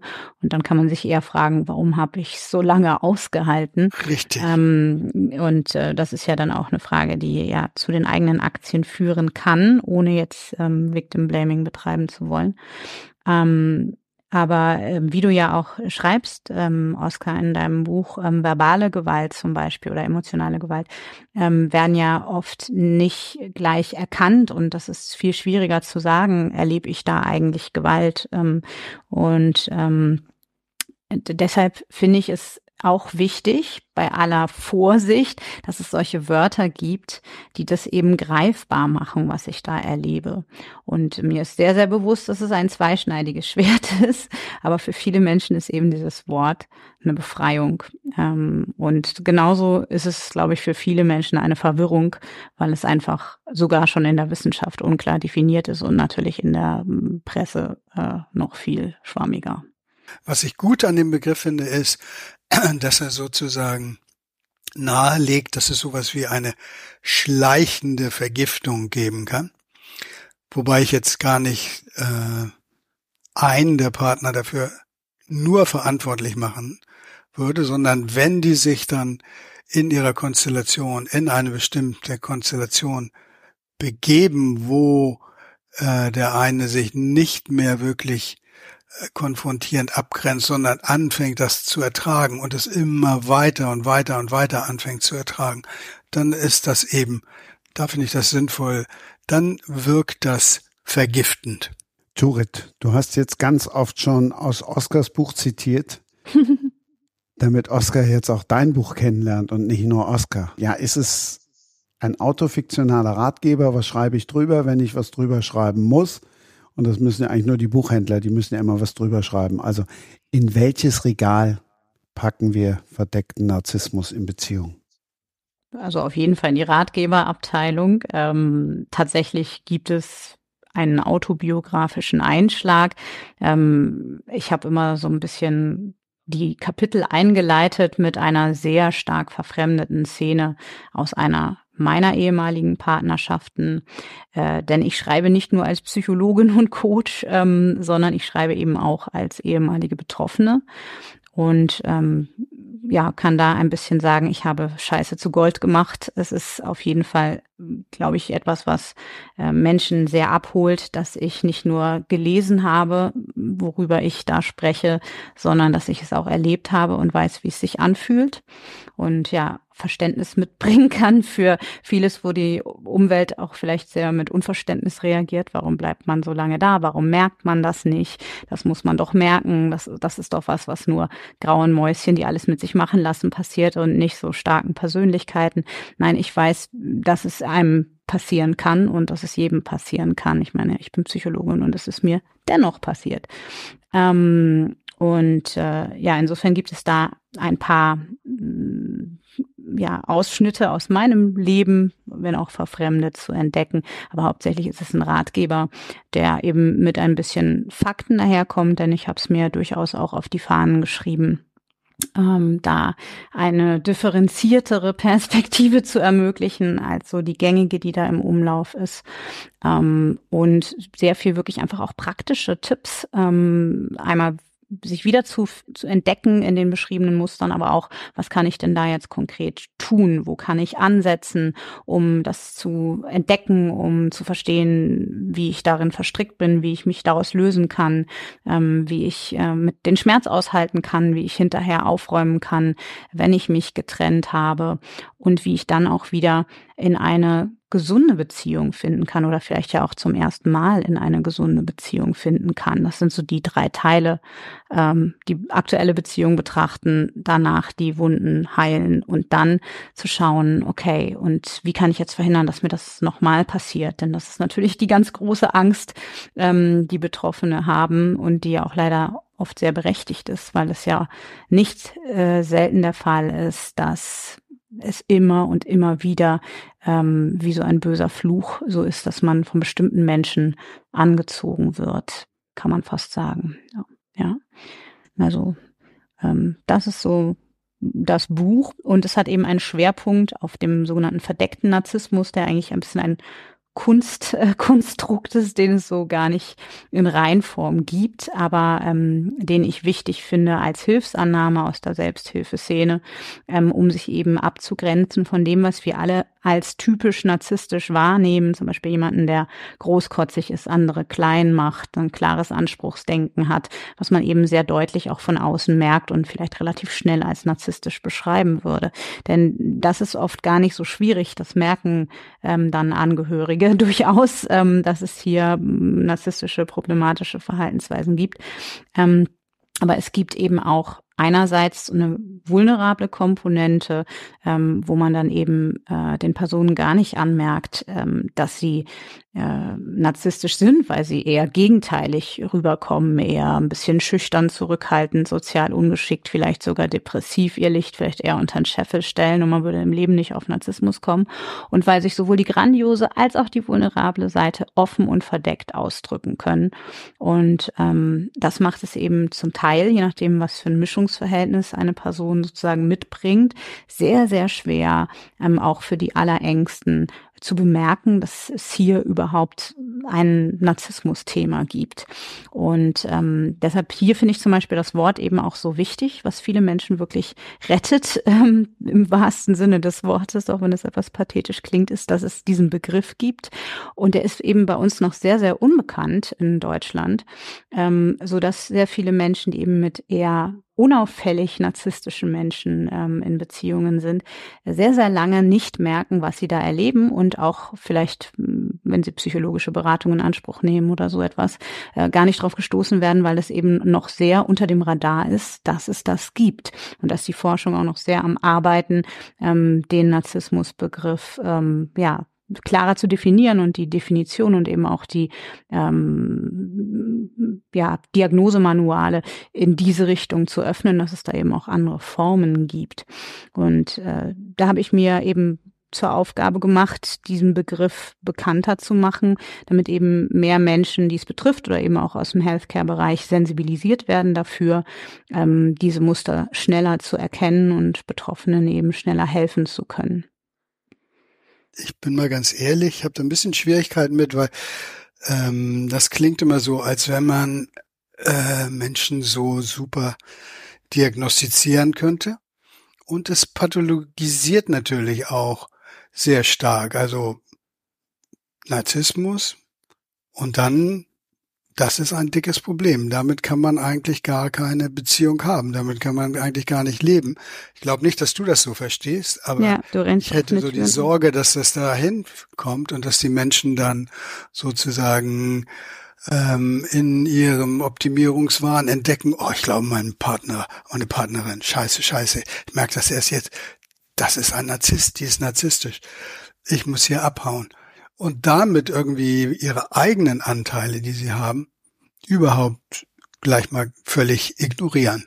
Das ist sicher eine große Gefahr und genau deshalb ist es mir wichtig, diesen Begriff ähm, klarer zu definieren und äh, auch wenn jemand zu mir kommt, sehr klar zu machen, dass es hier nicht um eine Diagnose einer nicht anwesenden Person geht, ähm, sondern darum zu schauen, geht es mir in meiner Beziehung eigentlich gut, hat es eine Perspektive, sich zu verändern und wenn nicht, warum bleibe ich denn dann eigentlich? Ähm, und wie kann ich mich vielleicht lösen? So, da landen wir dann in der Regel und nicht ähm, bei einer Verteufelung des anderen. Obwohl man, denke ich, sagen muss, dass es nicht nur Dynamiken gibt, wo man sagen kann, es äh, braucht immer zwei für den Tango, sondern dass es schon auch Dynamiken gibt, wo sehr deutlich ist, ähm, da ist eine Person, die das schwer macht, eine ja, heilsame, konstruktive Dynamik in einer Partnerschaft aufzubauen. Und ähm, natürlich wissen die wenigsten am Ende sicher, das lag an Narzissmus, weil es gibt diese Diagnose in der Regel gar nicht. Aber das, was ich erlebe, ist schon oft weit entfernt von, oh, hat ein paar Schwierigkeiten und ähm, ja, fängt jetzt an, sich gegenseitig das N-Wort an den Kopf zu knallen, ähm, sondern äh, da haben wir es zu tun mit, äh, mit sexuellen Übergriffen, mit äh, lebensgefährlichem Fahren, mit äh, Drohungen, ähm, mit Gewalt ähm, in verschiedenen Formen. Ähm, und das ist dann schon recht deutlich, ähm, dass es hier nicht ähm, um etwas geht, wo eine Person übertreibt, um bei sich selbst nicht hinzugucken. Und ähm, trotzdem ist der Blick nach innen natürlich wichtig, zum Beispiel zu gucken, ähm, äh, warum merke ich das nicht, ähm, dass ich da nicht gut behandelt werde. Natürlich gibt es eine Dynamik, die solche Partnerschaften mitbringen, wie du ja auch schon sagtest, ähm, Oskar, dass sich das so einschleicht. Das äh, tr ja, trägt natürlich dazu bei, dass es nicht bemerkt wird und auch ähm, so Traumabindungsprozesse und äh, was da so passiert, trägt natürlich auch dazu bei. Aber es gibt ja oft auch eine eigene Komponente, zum Beispiel, dass ich das so gelernt habe, dass das Liebe ist und sich Liebe so anfühlt. Mhm und ich gar nicht weiß, ähm, was ich da eigentlich erlebe. Mhm. Ja, das meine ich. Das ist dieser, das ist dieser Eigenanteil, der ist wichtig. Also ich glaube, dass es, dass man einfach gucken muss, das ist auch ein bisschen schwer, also wo, aber sind wir natürlich in einem, in einem harten Bereich auch in deinem Thema da. Also wo sind die Grenzen, die äh, nicht überschritten werden sollten oder die ich nicht überschritten haben möchte für mich? Und das überhaupt wieder für sich zu etablieren. Ja, genau. Und tatsächlich spätestens, wenn es dann um die, äh, ja, um das Loslösen geht, ne, warum komme ich nicht raus, obwohl ich sehe, dass es mir nicht gut tut und sehe, dass hier lauter äh, unmögliche Dinge passieren, die wirklich nichts mit liebevoller Beziehung zu tun haben. Da spätestens kommt dann eigentlich so der Blick nach innen auch. Ne? Was hält mich? Was hat das mit mir zu tun? Und dann natürlich auch äh, in der Verarbeitung oder im Hinblick auf die nächste Beziehung. Was kann ich bei mir aufräumen, damit ich nicht wieder in so einer Partnerschaft lande? Also das äh, ist mir auch sehr, sehr wichtig, ähm, da nicht nur zu sagen, der andere ist schuld und ähm, jetzt werfe ich dem eine Diagnose an den Kopf und trenne mich und dann wird alles gut. Damit ist es ja nicht getan. Und ähm, was kann ich denn zum Beispiel tun, um, wenn ich wieder auf Partner, Partnerinnen-Suche gehe, ähm, sicherzustellen oder so sicher wie es eben möglich ist, ähm, dass ich da vielleicht diesmal eine heilsamere Bindung wähle. Und dazu gehört natürlich erstmal zu verstehen, was hat mich beim letzten Mal zu dieser Person gebracht oder was hat mich dazu gebracht, nicht schnell genug zu merken, worin ich da stecke. Das kann zum Beispiel sein, dass mein Elternhaus auch narzisstisch war oder dass ich ein Trauma habe und deshalb zum Beispiel nicht so gut also unterscheiden kann, wem kann ich trauen und wem nicht. Also gibt es unterschiedlichste eigene Aktien, die man haben kann, aber nicht muss. Jeder Mensch ist ja manipulierbar. Ähm, und äh, dann äh, gibt es so wichtige Strategien, zum Beispiel, um äh, ja das Vertrauen verdient werden muss, ähm, dass ich mich wirklich schrittweise erst öffne in einer neuen Bindung, welcher Art auch immer, beruflich, äh, amorös oder freundschaftlich, ähm, und eben gucke, okay, diese, diese Art von Aufklappung, von äh, mich öffnen, äh, funktioniert das oder werden hier meine Grenzen verletzt, meine empfindlichen Stellen ähm, achtsam behandelt oder nicht? Ähm, und mich dann erst weiter aufmache und nicht gleich ähm, mit voller Offenheit reingehe ähm, und dann eben vermeide, dass ich äh, so stark gebunden bin, dass ich nicht mehr richtig hingucken kann, bevor ich eben bemerke, was passiert. Oder zum Beispiel etwas, was ich auch beschreibe, ist das unter der Schwelle bleiben, ähm, dass ich mich immer nur so weit einlasse, dass ich noch nicht Angst bekomme, weil viele Menschen haben ja, wenn sie so eine Beziehung erlebt haben, richtig, richtig Panik, ähm, ja, weil ihr Vertrauen logischerweise doppelt zerstört ist in sich selber. Ich habe das so lange nicht gemerkt, wie kann ich meiner Wahrnehmung je wieder vertrauen? Und in die nahen Personen. Äh, der nächste Mensch angeblich war der, der mir am wenigsten gut tat. Wie kann ich jemanden wieder an mich ranlassen? Und da hilft mhm. es eben so niederschwellig zu starten und zu gucken, was kann ich machen, ohne Panik zu kriegen und immer wenn die Panik kommt, zurückrudern und das oder auch Störungen, auch wenn vielleicht der Impuls ein anderer ist, unbedingt in den Kontakt zu bringen. Viele Menschen kommen aus solchen Partnerschaften und haben den Impuls überhaupt nicht mehr, Störungen, unerfüllte Bedürfnisse und so weiter, irgendwas, was ihnen ungereimt vorkommt, in den Kontakt zu bringen, weil sie konditioniert wurden darauf, dass das nach hinten losgeht, wenn man das anspricht. Aber da unbedingt drüber wegzugehen, es anzusprechen und dann am Verhalten des Gegenübers abzulesen, ob das jemand ist, dem ich vertrauen kann, ob der damit gut umgeht, ob diese Reparaturarbeit, Oskar, die du auch beschreibst, ähm, geleistet wird oder nicht. Also das sind zum Beispiel so Strategien, die man eben dann auch ähm, anwenden kann, wenn es um eine neue Partnerinnensuche geht. Und das mhm. hat natürlich auch viel mit einem selbst zu tun. Ich habe jetzt auch gerade so gedacht, so früher, wenn du jung warst, bist du auf, vielleicht hört ja auch noch der oder die eine oder andere Junge zu So, oh, Silvesterparty, geil, hab mich verliebt. Und jetzt muss ich da abhaken.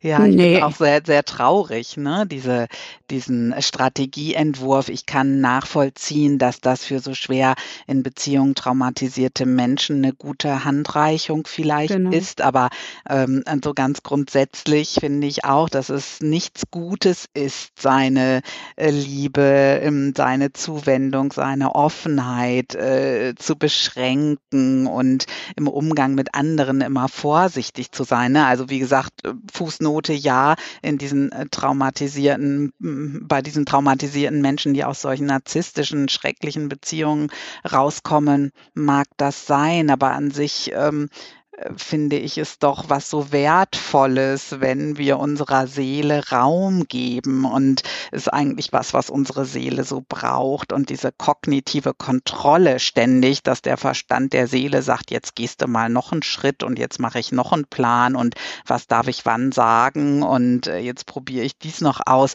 Das finde ich etwas ganz, ganz Schwieriges. Und da würde ich auch sagen, jeder Mensch, mit dem ich so umgehen muss, der verdient es eigentlich schon fast nicht.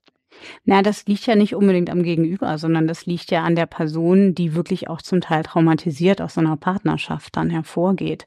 Das ist ja jetzt kein Ratgeber für ähm, 14-Jährige, die ihre erste Liebe erleben wollen, ähm, sondern das wären so meine Strategien für Menschen, die sich kaum noch trauen, sich auf irgendwas einzulassen, die das so weit sicher machen, dass sie sich trauen und die das auch so weit sicher machen, dass sie nicht, ähm, weil sie zum Beispiel ähm, ja gelernt haben, ihre Bedürfnisse und ihre Grenzen nicht mehr auszusprechen, dass sie nicht allein dadurch schon wieder in eine ungute Dynamik kommen. Vielleicht gar nicht unbedingt, weil die Partnerinnenwahl falsch ist, sondern weil sie eine komische Dynamik herstellen, dadurch, dass sie nicht sagen, was ihnen nicht passt oder was sie brauchen, weil ähm, es ihnen antrainiert worden ist, das für sich zu behalten, weil es sonst eben große Ausbrüche und Bestrafungsaktionen in irgendeiner Form gegeben hat.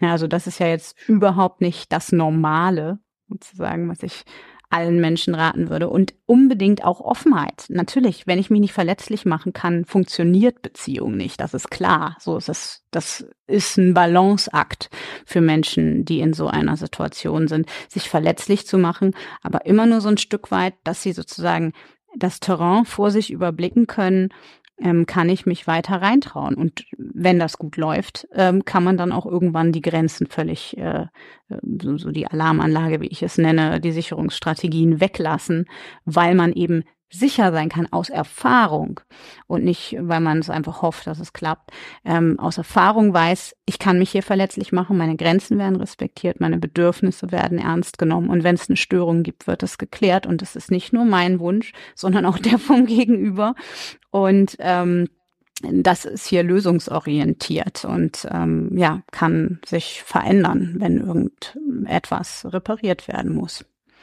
Letztlich heißt es dann ja doch, Liebe braucht Liebe. Und da lese ich dann, Oskar, das ist mit Inspirationen zum Download und mit Experimenten. Jetzt bist du dran.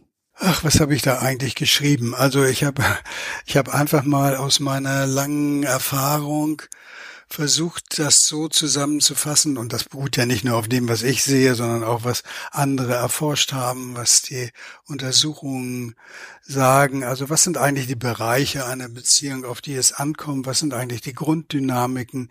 Wie kann man Beziehung, ich finde das immer ganz wichtig, wie kann man Beziehung verstehen? Ich glaube, wenn wir ein gutes Bild davon haben, ähm, von dem, was uns umgibt, von dem, was uns beschäftigt, dann sind wir natürlich schon immer einen Schritt weiter. Also geht es mir darum, dieses Bild zu äh, schaffen und da bespreche ich dann die verschiedenen Bereiche.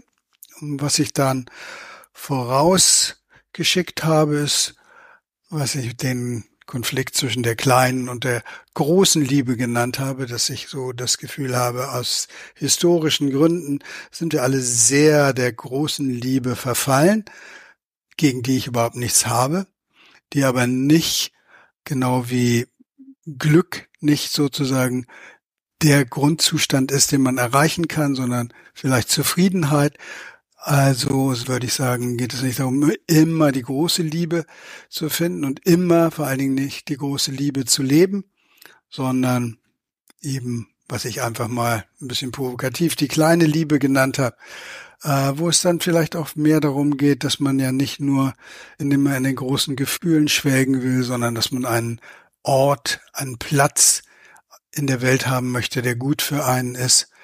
Ähm, und dass es auch einige Probleme kreiert, wenn wir immer äh, an dieser Orientierung, der romantischen Orientierung an der großen Liebe bleiben, weil wir dann entweder auch in Beziehungen bleiben, die uns gar nicht mehr so gut tun, weil wir zum Beispiel, was Turit jetzt erzählt hat, dann ja auch immer wieder uns denken, ja, aber wir lieben uns doch, das ist doch unsere große Liebe, wir sind doch füreinander geschaffen und alles andere ignoriert aus persönlichen Gründen.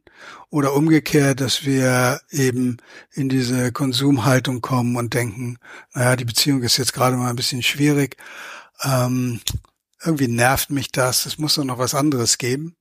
Das ist jetzt kein bewusster Gedanke in der Form, wie ich ihn jetzt dargestellt habe, aber die Tendenz existiert.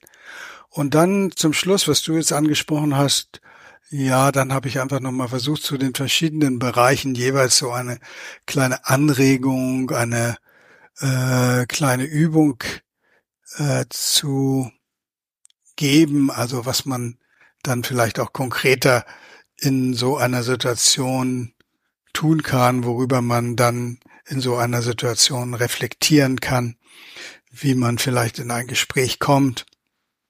Also meinetwegen ein Tipp, den ich immer habe, ist, dass man einfach mal die Rollen wechselt und sich in die Rolle des anderen begibt. Manche Paare können das ganz gut, die spielen sich dann gegenseitig, das wird dann immer relativ lustig, anderen fällt das schwer, aber dass man also anfängt, so ein bisschen zu experimentieren. Das ist dann der Teil, der nicht mehr in dem Buch ist, den man sich dann runterladen kann, weil das sonst eine viel zu dicke Schwarte geworden wäre.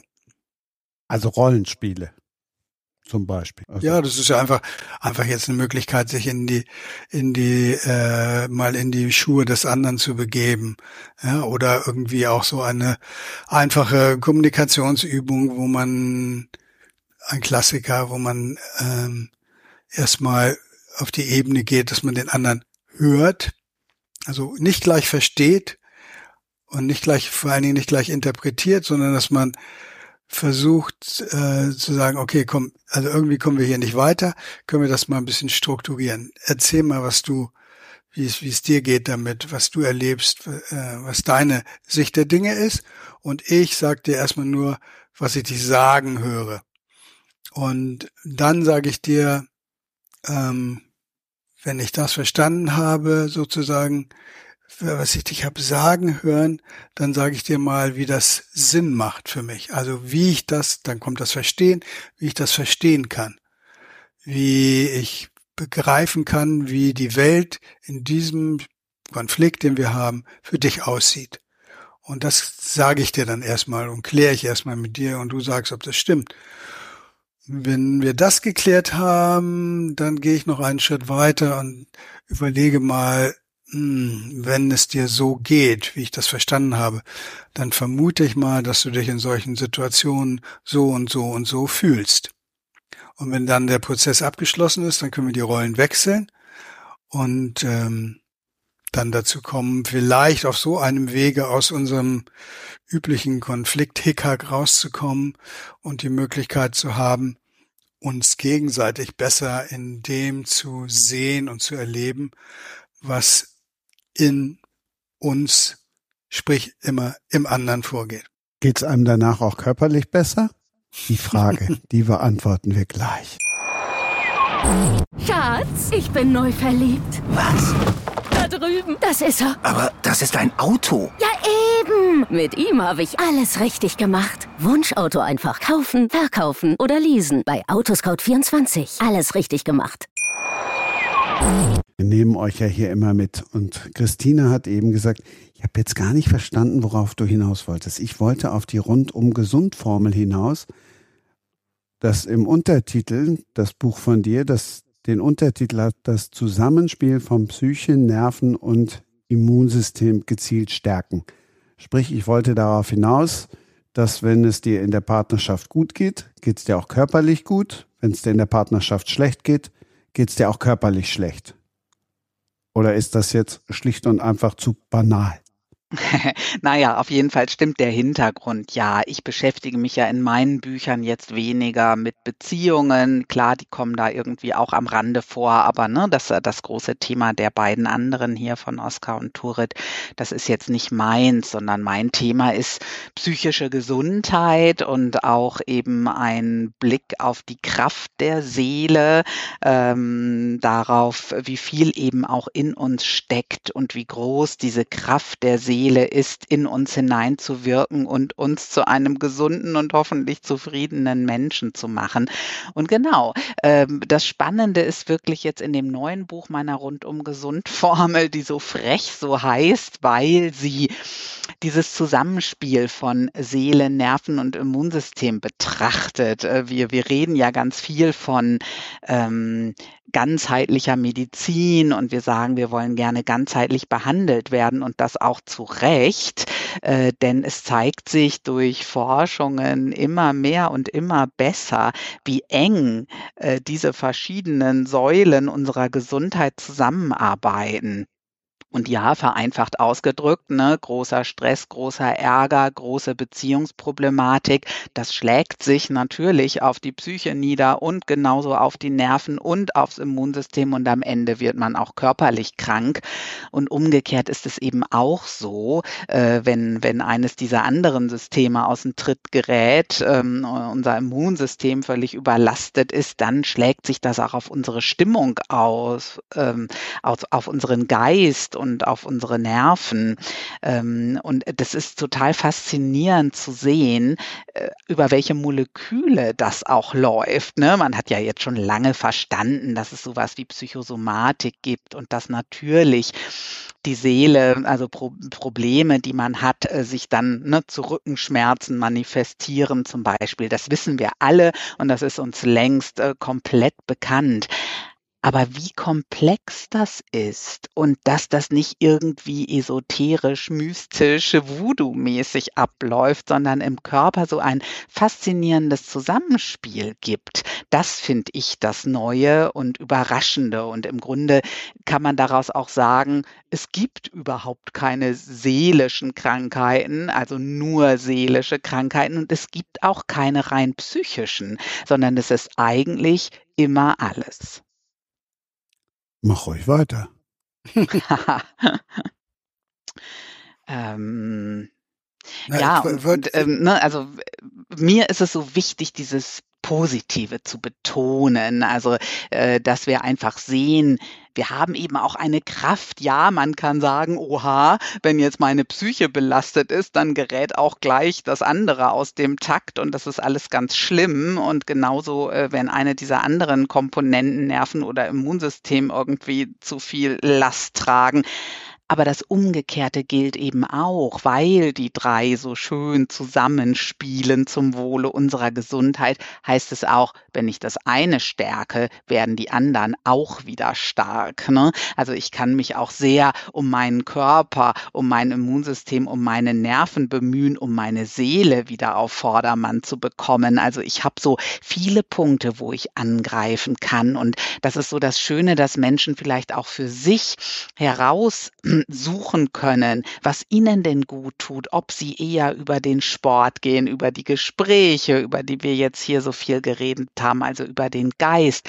oder eben doch äh, lieber das Körperliche mögen, um da wieder zu ihrer Gesundheit zurückzufinden. Mhm. Das fand ich auch so tröstlich, ähm, dass du beschrieben hast, dass äh, eben äh, Traumata und deren Folgen in unserem Immunsystem, in unseren Entzündungswerten, ja sogar in unseren Genen, dass diese ähm, Effekte davon ähm, und auch die Effekte in Bezug auf äh, ja, Flashbacks, also seelische Effekte, ähm, reversibel sind, ähm, zum Beispiel eben durch ähm, therapeutische Interventionen. Ähm, das fand ich schon sehr eindrücklich, dass das sogar die Gene verändern kann und, und eben nicht nur die Verhaltensebene oder das Erleben. Ja, verrückt, ne? Wie tief das eben in uns drin sitzt und dass man schlimme Veränderungen sehen kann in den Genen, sogar an den Immunzellen, aber dass man eben auch sehen kann, wie gute TherapeutInnen heilen können und dass sich auch das so tief niederschlägt. Also, ähm, ne, das ist so wichtig, dass wir all diese Veränderungen, unsere Psyche, unsere Traumata, ähm, klar, das sind schlimme Dinge und je schwerer so ein Trauma ist, wir haben ja heute über ganz, ganz furchtbare Dinge in Beziehungen gesprochen, äh, je mehr schlägt das natürlich zu und je länger habe ich daran auch zu knapsen. Aber es gibt Wege da raus und man kann sie sogar messen. Hm. Ja, und der Körper und die Seele sind auch ähm, etwas, was mir ein Signal geben kann, dass es mir nicht gut geht. Ich fand das für mich auch nochmal sehr erhellend, wie du den Zusammenhang beschrieben hast, wie sich eben chronischer Stress und Traumata ähm, auf äh, die Immunfunktionen und so weiter auswirken, weil das sind ja typische Symptome, die sozusagen beschrieben sind, auch bei Betroffenen aus solchen Beziehungen, häufige Erkrankungen, häufige Entzündungserkrankungen, ja. chronische und Autoimmunerkrankungen und so weiter. Und seitdem ich dein Buch gelesen habe, ist mir noch viel klarer, warum eigentlich diese rote Linie, ne, die ist so wichtig, die sich ja im Grunde hier auch durch unser Gespräch gezogen hat. Also ähm, ne, dieses äh, Achtsamkeit, äh, auf sich selber achten, feststellen, wo ist eine rote Linie überschritten. Und das ist natürlich um Gottes Willen wichtig in so toxischen Beziehungen, über die wir hier gesprochen haben.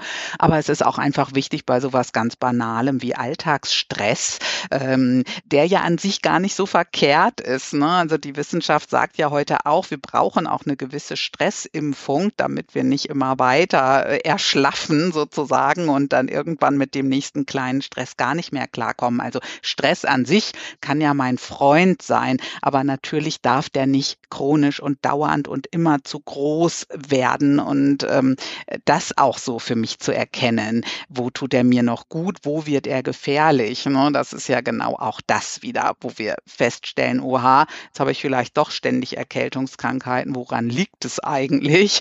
Vielleicht sollte ich da doch noch mal in meinem Leben aufräumen.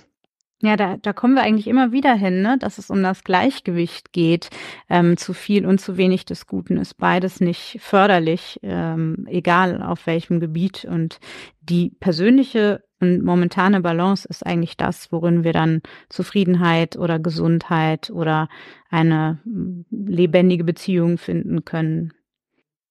Wobei, aber das ist natürlich jetzt ein blöder Spruch, aber ich mache ihn einfach mal. Wie hieß der dann so schön bei den 68er? In Gefahr und größter Not bringt der Mittelweg den Tod. Aber das ist ja vielleicht nicht das, was ihr meint. Ähm, ich würde aber auch denken, oder das würde ich dich gerne fragen, Christina, ist es nicht so, dass tatsächlich auch gerade die Beziehungen, die wir haben, einen unglaublichen Einfluss auf unser Wohlbefinden haben?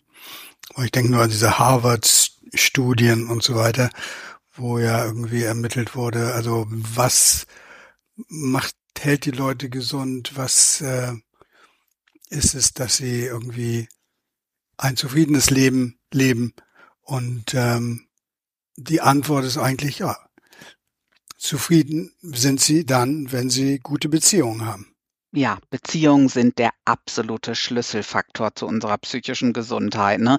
Damit sind aber nicht in dem Sinne unbedingt Paarbeziehungen gemeint. Darum habe ich das vielleicht eben ja. auch so einschränkend gesagt. Ne? In meinen Büchern geht es nicht in, äh, wie bei euch jetzt ganz viel um Beziehung zwischen zwei PartnerInnen, sondern ähm, äh, hier geht es ja um Resilienz, um Zufriedenheit oder hier bei meiner rundum gesund Formel äh, geht es äh, um soziale Beziehungen und die sind tatsächlich, ja, das Wesentliche. Das weiß man aus unzähligen Studien. Du hast eben diese Harvard-Langzeitstudie erwähnt, aber auch die frühen Studien zur Resilienz, die zeigen schon, ne, was ist denn der Unterschied zwischen Menschen, die ähm, an einer Krise zerbrechen oder krank werden, eine Depression entwickeln zum Beispiel und anderen, die ähnliche Krisen viel besser wegstecken. Und da sieht man, ja, diese Selbstwirksamkeit, ne, dieser Glaube und die Überzeugung, dass man was bewirken kann und die schon damit anfängt, dass ich als Kind nach meiner Mutter rufe und die tut dann auch was,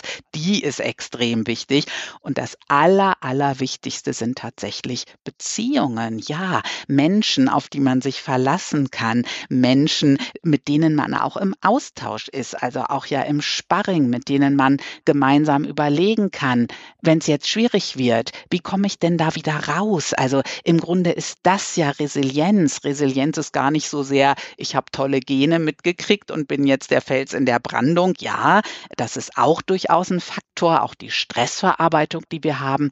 Aber am allermeisten ist ja Resilienz, ich bin in der Krise, das ist hier jetzt schwierig und was tue ich jetzt? Also eigentlich ist es eine Strategie und auch dabei helfen Beziehungen natürlich im Austausch, sich überlegen, was würde ich jetzt tun, sich Rat holen, auch eine Außensicht einzufangen. Ne, das ist ja auch oft so, ich bin in einer schwierigen Situation und weiß da gar nicht mehr so richtig raus, weil ich so gefangen bin. Und dann ist es so hilfreich, dass jemand von außen drauf guckt. Ja, wir als soziales Wesen Mensch leben in diesen Beziehungen. Und es ist auch sehr, sehr wichtig, dass wir einfach darauf achten, wenn wir älter sind und naturgemäß die Zahl unserer Beziehungen eigentlich immer abnimmt, die Zahl unserer Freunde, dass man dann schon denkt, das ist wirklich wichtig und eine gute, gute Investition in unser gesamtes Wohlbefinden, dass wir auch diesen Kontakt halten und dass wir diese Menschen pflegen und äh, ne, in, in dieser Rush-Hour des Lebens äh, diese Beziehungen nicht verloren gehen lassen. Und in einem eurer Bücher, ich weiß jetzt gar nicht mehr in welchem, stand doch auch drin, dass es Untersuchungen gibt, die deutlich machen, dass Menschen, die in stabilen hm, Partnerschaften leben, deutlich länger und gesünder leben als Menschen, die eben alleine sind. Auf jeden Fall sind die, also ich, ich würde jetzt sagen, es muss nicht unbedingt die stabile Partnerschaft sein. Ja, also ich würde sagen, das soziale Freundschaften, die sind genauso wichtig. Also ich brauche nicht diese Zweierbeziehung unbedingt, äh, sondern ich brauche schon einen und vielleicht besser noch ein paar Menschen an meiner Seite. Und äh, was halt so schön auch ist, ähm, äh, gibt zum Beispiel Studien nicht, weil da steht jemand mit einem dicken Rucksack vor einem Berg und soll da hoch und allein die Überzeugung, dass man das schafft und der Stress, den das auslöst, also das wird alles besser, wenn da noch einer steht. Also allein dadurch, da ist ein anderer Mensch, verändert sich mein Blick auf Probleme und auf diese Welt. Ja, absolut. Stimme ich dir völlig mit überein. Ähm, das Problem ist, glaube ich, dass wir dann ja so ein bisschen die Tendenz haben, eben uns sehr auf unsere Liebesbeziehung auszurichten und ähm, und das mit den anderen Partnerschaften eben also mit den Freundschaften, mit dem größeren Kreis, dass wir da eben auch äh, diese Intimität und Intensivität und auch die Verletzlichkeit und Offenheit reintragen müssen, die wir möglicherweise eher versuchen auf unsere Liebesbeziehung zu begrenzen. Also ich bin da ganz mit dir und denke auch, es kommt darauf an, äh, möglichst stabile, möglichst tragfähige Beziehungen zu finden und sie zu leben und äh, das vielleicht nicht nur auf die Liebesbeziehung zu beschränken. Das hast du auch so schön geschrieben irgendwo, Oskar, ähm, dass äh, man eben auch Autonomie braucht und Beziehungen zu anderen und das nicht nur einem selbst, sondern dann letztlich auch wieder der Partnerschaft zugutekommt, ähm, wenn das äh, weiterhin eine wichtige Ebene bleibt. Ja, ja, unsere Partnerschaften sind ja tendenziell ein bisschen überlastet. Also so, das ist ja auch dieses etwas verrückte Ideal, dass wir hoffen, dass uns dieser Partner, den wir gefunden haben, dieser ideale Partner, unsere große Liebe, dass sie uns alles gibt und alles erfüllt. Wir wissen im Kopf, dass das nicht so stimmt, aber ich glaube, ähm, kulturell ist das immer noch ein ein Aspekt, der, der in uns enthalten ist. Ja, auf jeden Fall. Und ich glaube, das ist auch etwas, was Menschen auch in toxische Beziehungen, wenn man das Wort jetzt einfach mal mangels eines anderen besseren verwenden will, bringt, weil ähm, es zum Beispiel ja mit ganz großer Leidenschaft oder etwas, was man dafür hält, beginnt und wir dann denken, ah, das ist das Hollywood-Ding, was mir versprochen worden ist. Äh, und dann haben wir den Salat. Genau, und das kann ja nicht einfach vorbei sein, weil das ist es ja. Ich habe es ja gefunden. Und das irgendwie aufzugeben.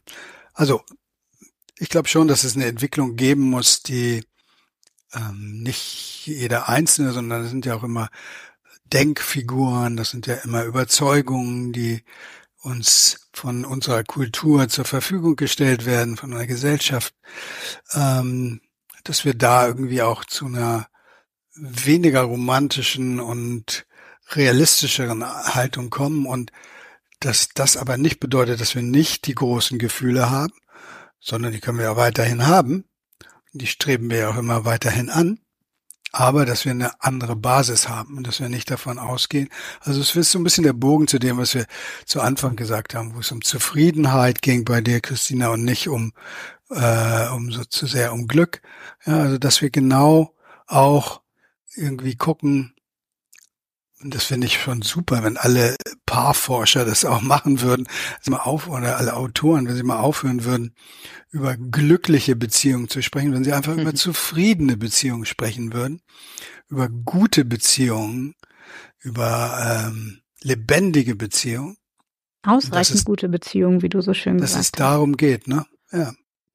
Ah, ihr macht so richtig Mut für dieses, für dieses neue Jahr. Ich stelle mir jetzt gerade einen vor, der ist richtig glücklich und hat einen scheiß Job. Was macht der denn? Was heißt denn richtig glücklich und hat einen scheiß Job? Ich glaube, das genau. klingt schwierig jetzt, dieses Konstrukt. Also, ähm, äh, wie meinst du das? Ich wollte es jetzt mal runterbrechen. Also einfach darauf jetzt, ist jemand glücklich, hat eine glückliche Beziehung oder hat viele Freunde und ist jetzt aber in seinem Job unglücklich. Also das meine ich mit Scheißjob. Das kann ja ein mm, herausragender Job sagen, sein. Aber wenn wir jetzt, wenn wir jetzt einen Lehrer oder Lehrerin nehmen, die haben einen Traumjob vielleicht, aber für sie dann halt in vielen Phasen eben ist es dann der Job, der auch unglücklich macht. Also das würde ich genauso jedem Einzelnen äh, die Definition überlassen wie, wie seiner Beziehung. Ja, ich würde sagen, hier gilt auch das, nicht, was wir äh, schon besprochen haben. Also ähm, man muss sich klar machen, dass dieses rundum sorglos Paket nicht so wirklich zu haben ist. Das ist nicht das Leben, sondern das Leben, das bietet einem immer ein paar Happen, an denen man beißen muss. Und äh, man muss halt gucken, wie groß sind diese Happen. Verschlucke ich mich da dran, dann muss der weg, der Job. Äh, wenn ich jetzt für mich sage, aber komm, ich habe hier tolle Beziehungen, ich gehe jede jedes Wochenende sporteln, ich habe tolle Hobbys, mir geht's gut, dann kann ich es vielleicht auch gut einrichten mit einem Job, der mich nicht wahnsinnig erfüllt, der aber zum Broterwerb reicht und den ich ohne größere Verwerfungen irgendwie mache. Das kann ja für mich eine ganz gute Lösung sein, ja. Nur wenn der mir natürlich wirklich, wenn der mich unglücklich macht, dann äh, ist es wahrscheinlich doch sinnvoll, da mal was dran zu ändern.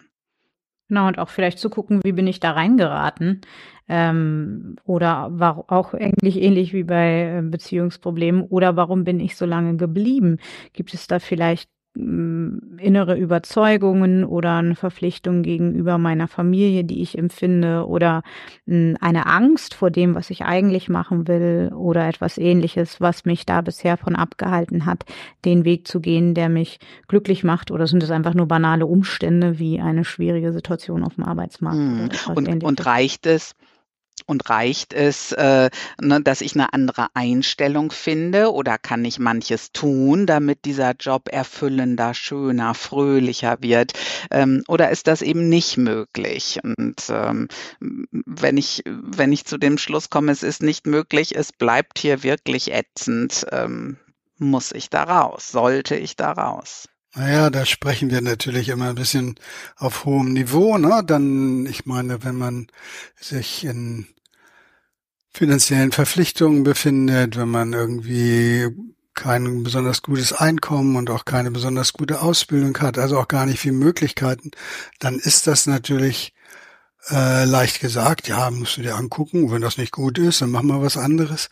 Da gibt's ja auch wirklich Bedingungen, die sehr hart sein können und wo also ein Umdeuten oder ein anders Betrachten vielleicht gar nicht mehr ausreicht. Also da würde ich auch sagen, da muss ich bescheiden sein und sagen, Mann, lass uns gucken, aber ich weiß jetzt auch nicht, was du da machen kannst, was wirklich gut ist. Ähm, was sind die Möglichkeiten, können wir das eruieren. Aber also nicht zu denken, na ja gut, da gibt's doch eine Lösung, wir checken das jetzt mal aus, aha, ist doch zu belastend, ja, dann musst du da raus, ne? Naja, äh, also ja klar, ne? Also ich, ich kann das völlig verstehen, dass man sagt, ich kann da jetzt nicht raus, weil äh, die Bedingungen es erfordern, dass ich hier durchhalte. Aber trotzdem den Blick zu öffnen und zu sagen, diese Welt bietet auch ganz viele Chancen. Also ich muss selten in einer Situation bleiben, die mir nicht gut tut. Äh, wir haben so viele Möglichkeiten und wir haben auch gerade in dieser Welt, wir haben so viel ähm, Kräftemangel, nicht nur Fachkräftemangel, selbst Bäckereien finden keine Menschen, nicht genügend Menschen, die bei ihnen verkaufen. Also ich glaube, die, die Chancen, sich zu verändern, die sind so groß wie selten zuvor. Und nochmal mein Statement vom Anfang. Die psychologische Forschung zeigt ganz klar, Veränderungen sind in der Regel was Positives. Menschen erleben das, auch wenn es erstmal ein Kraftakt war, auch wenn es erstmal schwierig war, in der Rückschau in der Regel positiv und sagen, gut, dass ich das gemacht habe. Und auch hier finde ich wieder die Balance zwischen diesen beiden Positionen, die ich jetzt von euch gehört habe, total wichtig. Einerseits nicht vorauszusetzen, jeder ist seines Glückes Schmied. Ähm, das, das kann man so schön sagen, aber es gibt eben Menschen, die starten mit wirklich schwierigen Bedingungen und dann ist es eben nicht ganz so einfach zu sagen, warum hast du es denn nicht anders gemacht?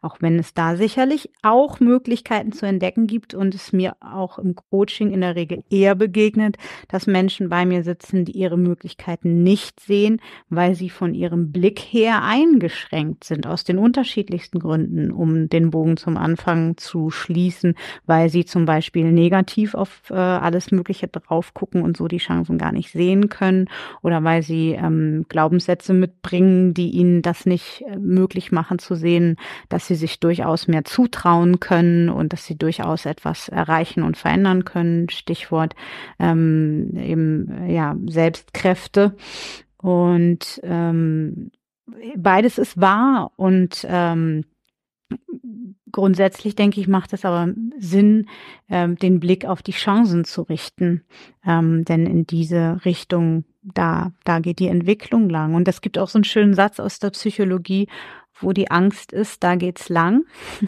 Und ich glaube, das, also mhm. ich begleite immer mal wieder Menschen auch bei so ähm, beruflichen Umbrüchen. Das ist auch in diesem Kontext sehr oft sehr wahr. Hm.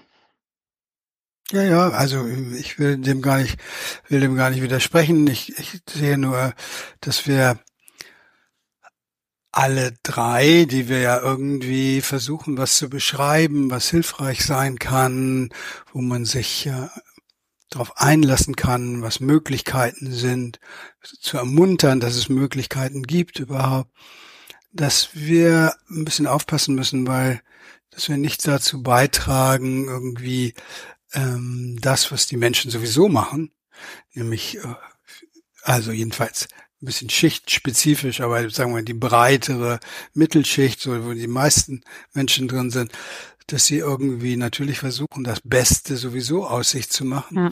und dass sie dann irgendwie das Gefühl haben, wir sagen ihnen, so machst du es richtig. Ja. Und das ist was, was mir immer wieder begegnet und wo ich denke, nee, nee, nee, nee, nee. Ich kann, ich bin, ich bin nicht derjenige, der dir sagen kann, da musst du lang gehen. Ich bin höchstens der Begleiter, der sagen kann, ich glaube, wenn du dahin trittst, versinkst du. Und irgendwie kommt es mir auch vor, als wenn wir hier schon mal gewesen sind und hier im Kreis gehen. Vielleicht sollten wir mal eine andere Richtung einschlagen. Genau. Ja, und auch Selbstoptimierung ist natürlich vielleicht die falsche ähm, Haltung, aus der heraus so eine Veränderung angegangen wird. Aber ähm, ja. Naja, aber ist, ist das nicht so ein bisschen die Tendenz, dass sozusagen jeder ist sein eigenes Produkt, jeder versucht doch immer wieder, also auch die, die Unmenge an Ratgeberlektüre, die, wo wir ja dazu beitragen, dass die ist ja, die ist ja nur vorhanden, weil alle danach suchen irgendwie. Und ich fand das ganz süß mal von meinem einen Sohn, der sagte, sag mal, könnt ihr nicht mal so ein Buch schreiben, äh, er, er bezog das auf Eltern so, die äh, ganzen Eltern, die um ihn herum entstehen und die Familien gründen und Kinder haben, dass er sagt, oh, also die, die haben solche, schreib doch mal ein Buch, wo, wo du sagst irgendwie, beruhigt euch, entspannt euch.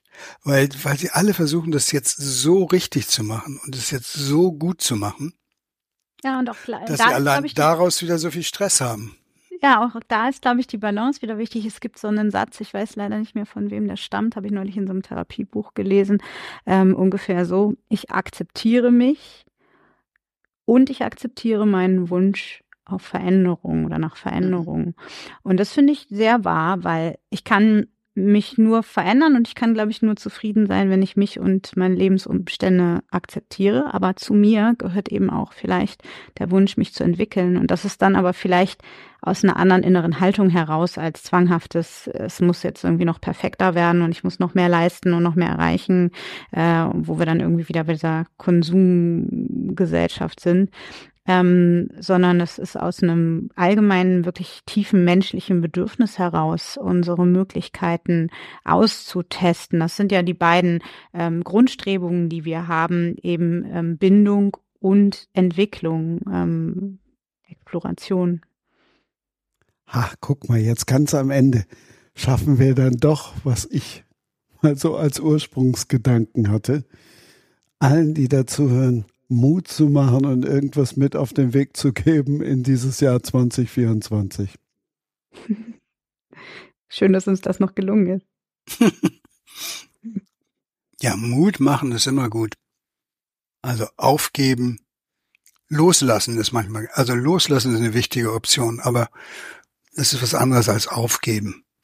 Also ich denke auch, loslassen dass, ist ja auch so schwierig, nicht? Das ist ja das, Ja, worüber ja, ja. wir auch hier die ganze Zeit schon gesprochen haben. Wann Mhm. erkenne ich, dass ich jetzt hier was abschneiden muss? Und wir wissen das sogar im Gehirn, dass da ein Schmerzsignal entsteht, wenn man Dinge loslassen muss. Aber es ist ebenso hilfreich und ich denke, ja, Mut machen ist so wichtig. Wir sollten uns wirklich darauf besinnen, welche Kraft wir haben. Also wir sind auch alle ganz schön resilient. Wir, wir überstehen schwierige Situationen und es gibt so viele Möglichkeiten, dass wir das Leben auch zu unseren Gunsten gestalten. Das hat ja erstmal mit Selbstoptimierung gar nicht so viel zu tun, sondern Genau. mehr damit, mich aus schwierigen Situationen herauszulotsen und nicht immer diese Welt als meinen Feind zu betrachten, sondern zu erkennen, wie oft dieses Leben das bei allen Schwierigkeiten auch richtig gut mit mir meint. Man muss mit allem rechnen, auch mit dem Guten, ist so ein schönes Zitat, was ich da Ja, das ist auch schön. immer bringe, genau. Ich bin begeistert. Ich muss mich weder trennen, ich muss mir weder einen neuen Job suchen, sondern nein. Ähm, die erste Ausgabe 2024 hat die Latte hochgelegt in allem. Ich freue mich, wieder mal viel mitgenommen zu haben und es wird noch die eine oder andere Ausgabe geben, die genau in die Richtung geht. Ich danke euch dreien. Das war wirklich einmal mehr ein sehr, sehr intensives Gespräch. Ja, vielen Dank auch von mir für dieses wirklich, wirklich schöne Gespräch. Das hat mir sehr viel gegeben, sehr viel Tiefe, sehr viel schöne Anregungen. genau, Unbedingt. ich war gerne dabei und ähm, schön, dass es diese Möglichkeit gibt. Und ich wünsche allen ein wunderbares Jahr, wo sie mit dem Grundgesetz zu tun haben werden. Shit happens, aber man kann was machen. Ja, auch von mir herzliches Dankeschön, Christian, für die Einladung zu diesem sehr, sehr speziellen Format, was ich sehr schätze, aufgrund der Tiefe, die möglich ist und ja, der spannenden Anregungen. Allein die beiden Bücher kennenzulernen, hat mich schon sehr glücklich gemacht im Vorfeld und jetzt auch noch mit euch reden zu können, Christina und Oskar. Vielen Dank. Ähm, ich äh, habe die Ehre, mit einem kleinen musikalischen Impuls hier zu schließen. Ähm, er ist ein, auch ein sehr spezifischer Impuls. Es geht in dem Song eigentlich um Demenz und den Umgang mit Menschen mit Demenz, aber um es wieder so auf eine allgemeine Ebene zu heben. Ähm, hier geht es auch darum, ähm, das Abenteuerleben ähm, voll auszukosten Und das erleben wir ja ganz stark auch in Verbindungen zu anderen. Und die große Kunst, wie wir ja nun in diesen zwei Stunden gemerkt haben, die wir miteinander gesprochen haben, ist überhaupt eine förderliche Verbindung zu anderen herzustellen und zu erhalten. Und das bedeutet eben auch oft uns auf die Perspektive einzulassen, die mein Gegenüber hat. Und darum geht es in dem Song. Und in diesem Sinne wünsche ich allen, die hier zuhören, ein wunderschönes, abenteuerliches, mutiges und verbunden wie autonomes neues Jahr.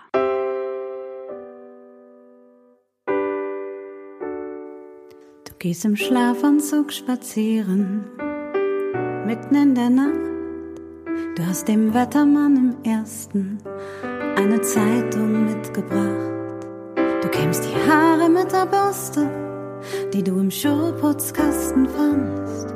Und manchmal kommst du erst zur Ruhe, wenn du im Hausflur mit mir tanzt. Die Wirklichkeit ist nur ein Wort und keins, das dich noch hält.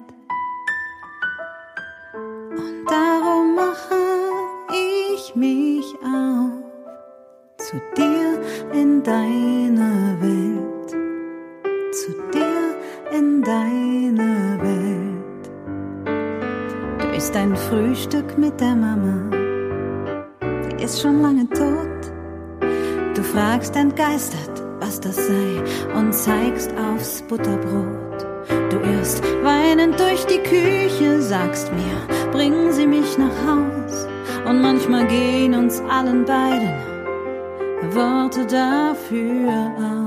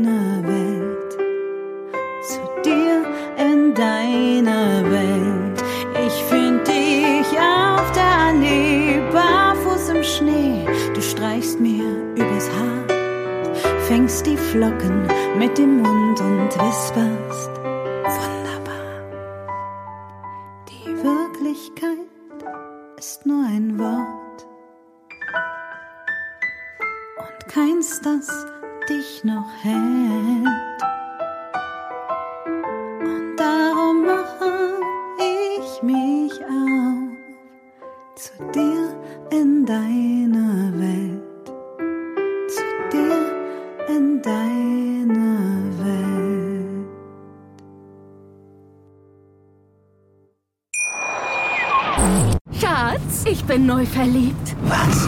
Da drüben. Das ist er. Aber das ist ein Auto. Ja, eben. Mit ihm habe ich alles richtig gemacht. Wunschauto einfach kaufen, verkaufen oder leasen. Bei Autoscout24. Alles richtig gemacht. Wie baut man eine harmonische Beziehung zu seinem Hund auf? Puh, gar nicht so leicht. Und deshalb frage ich nach, wie es anderen Hundeeltern gelingt, beziehungsweise wie die daran arbeiten. Bei Iswas Dog reden wir dann drüber. Alle 14 Tage neu mit mir, Malte Asmus und unserer Expertin für eine harmonische Mensch-Hund-Beziehung, Melanie Lippisch. Ist was, Dog? Mit Malte Asmus. Überall, wo es Podcasts gibt. Das war Sprenger spricht. Autor Insights. Schatz, ich bin neu verliebt. Was? Da drüben. Das ist er. Aber das ist ein Auto. Ja, eben. Mit ihm habe ich alles richtig gemacht. Wunschauto einfach kaufen, verkaufen oder leasen. Bei Autoscout24. Alles richtig gemacht.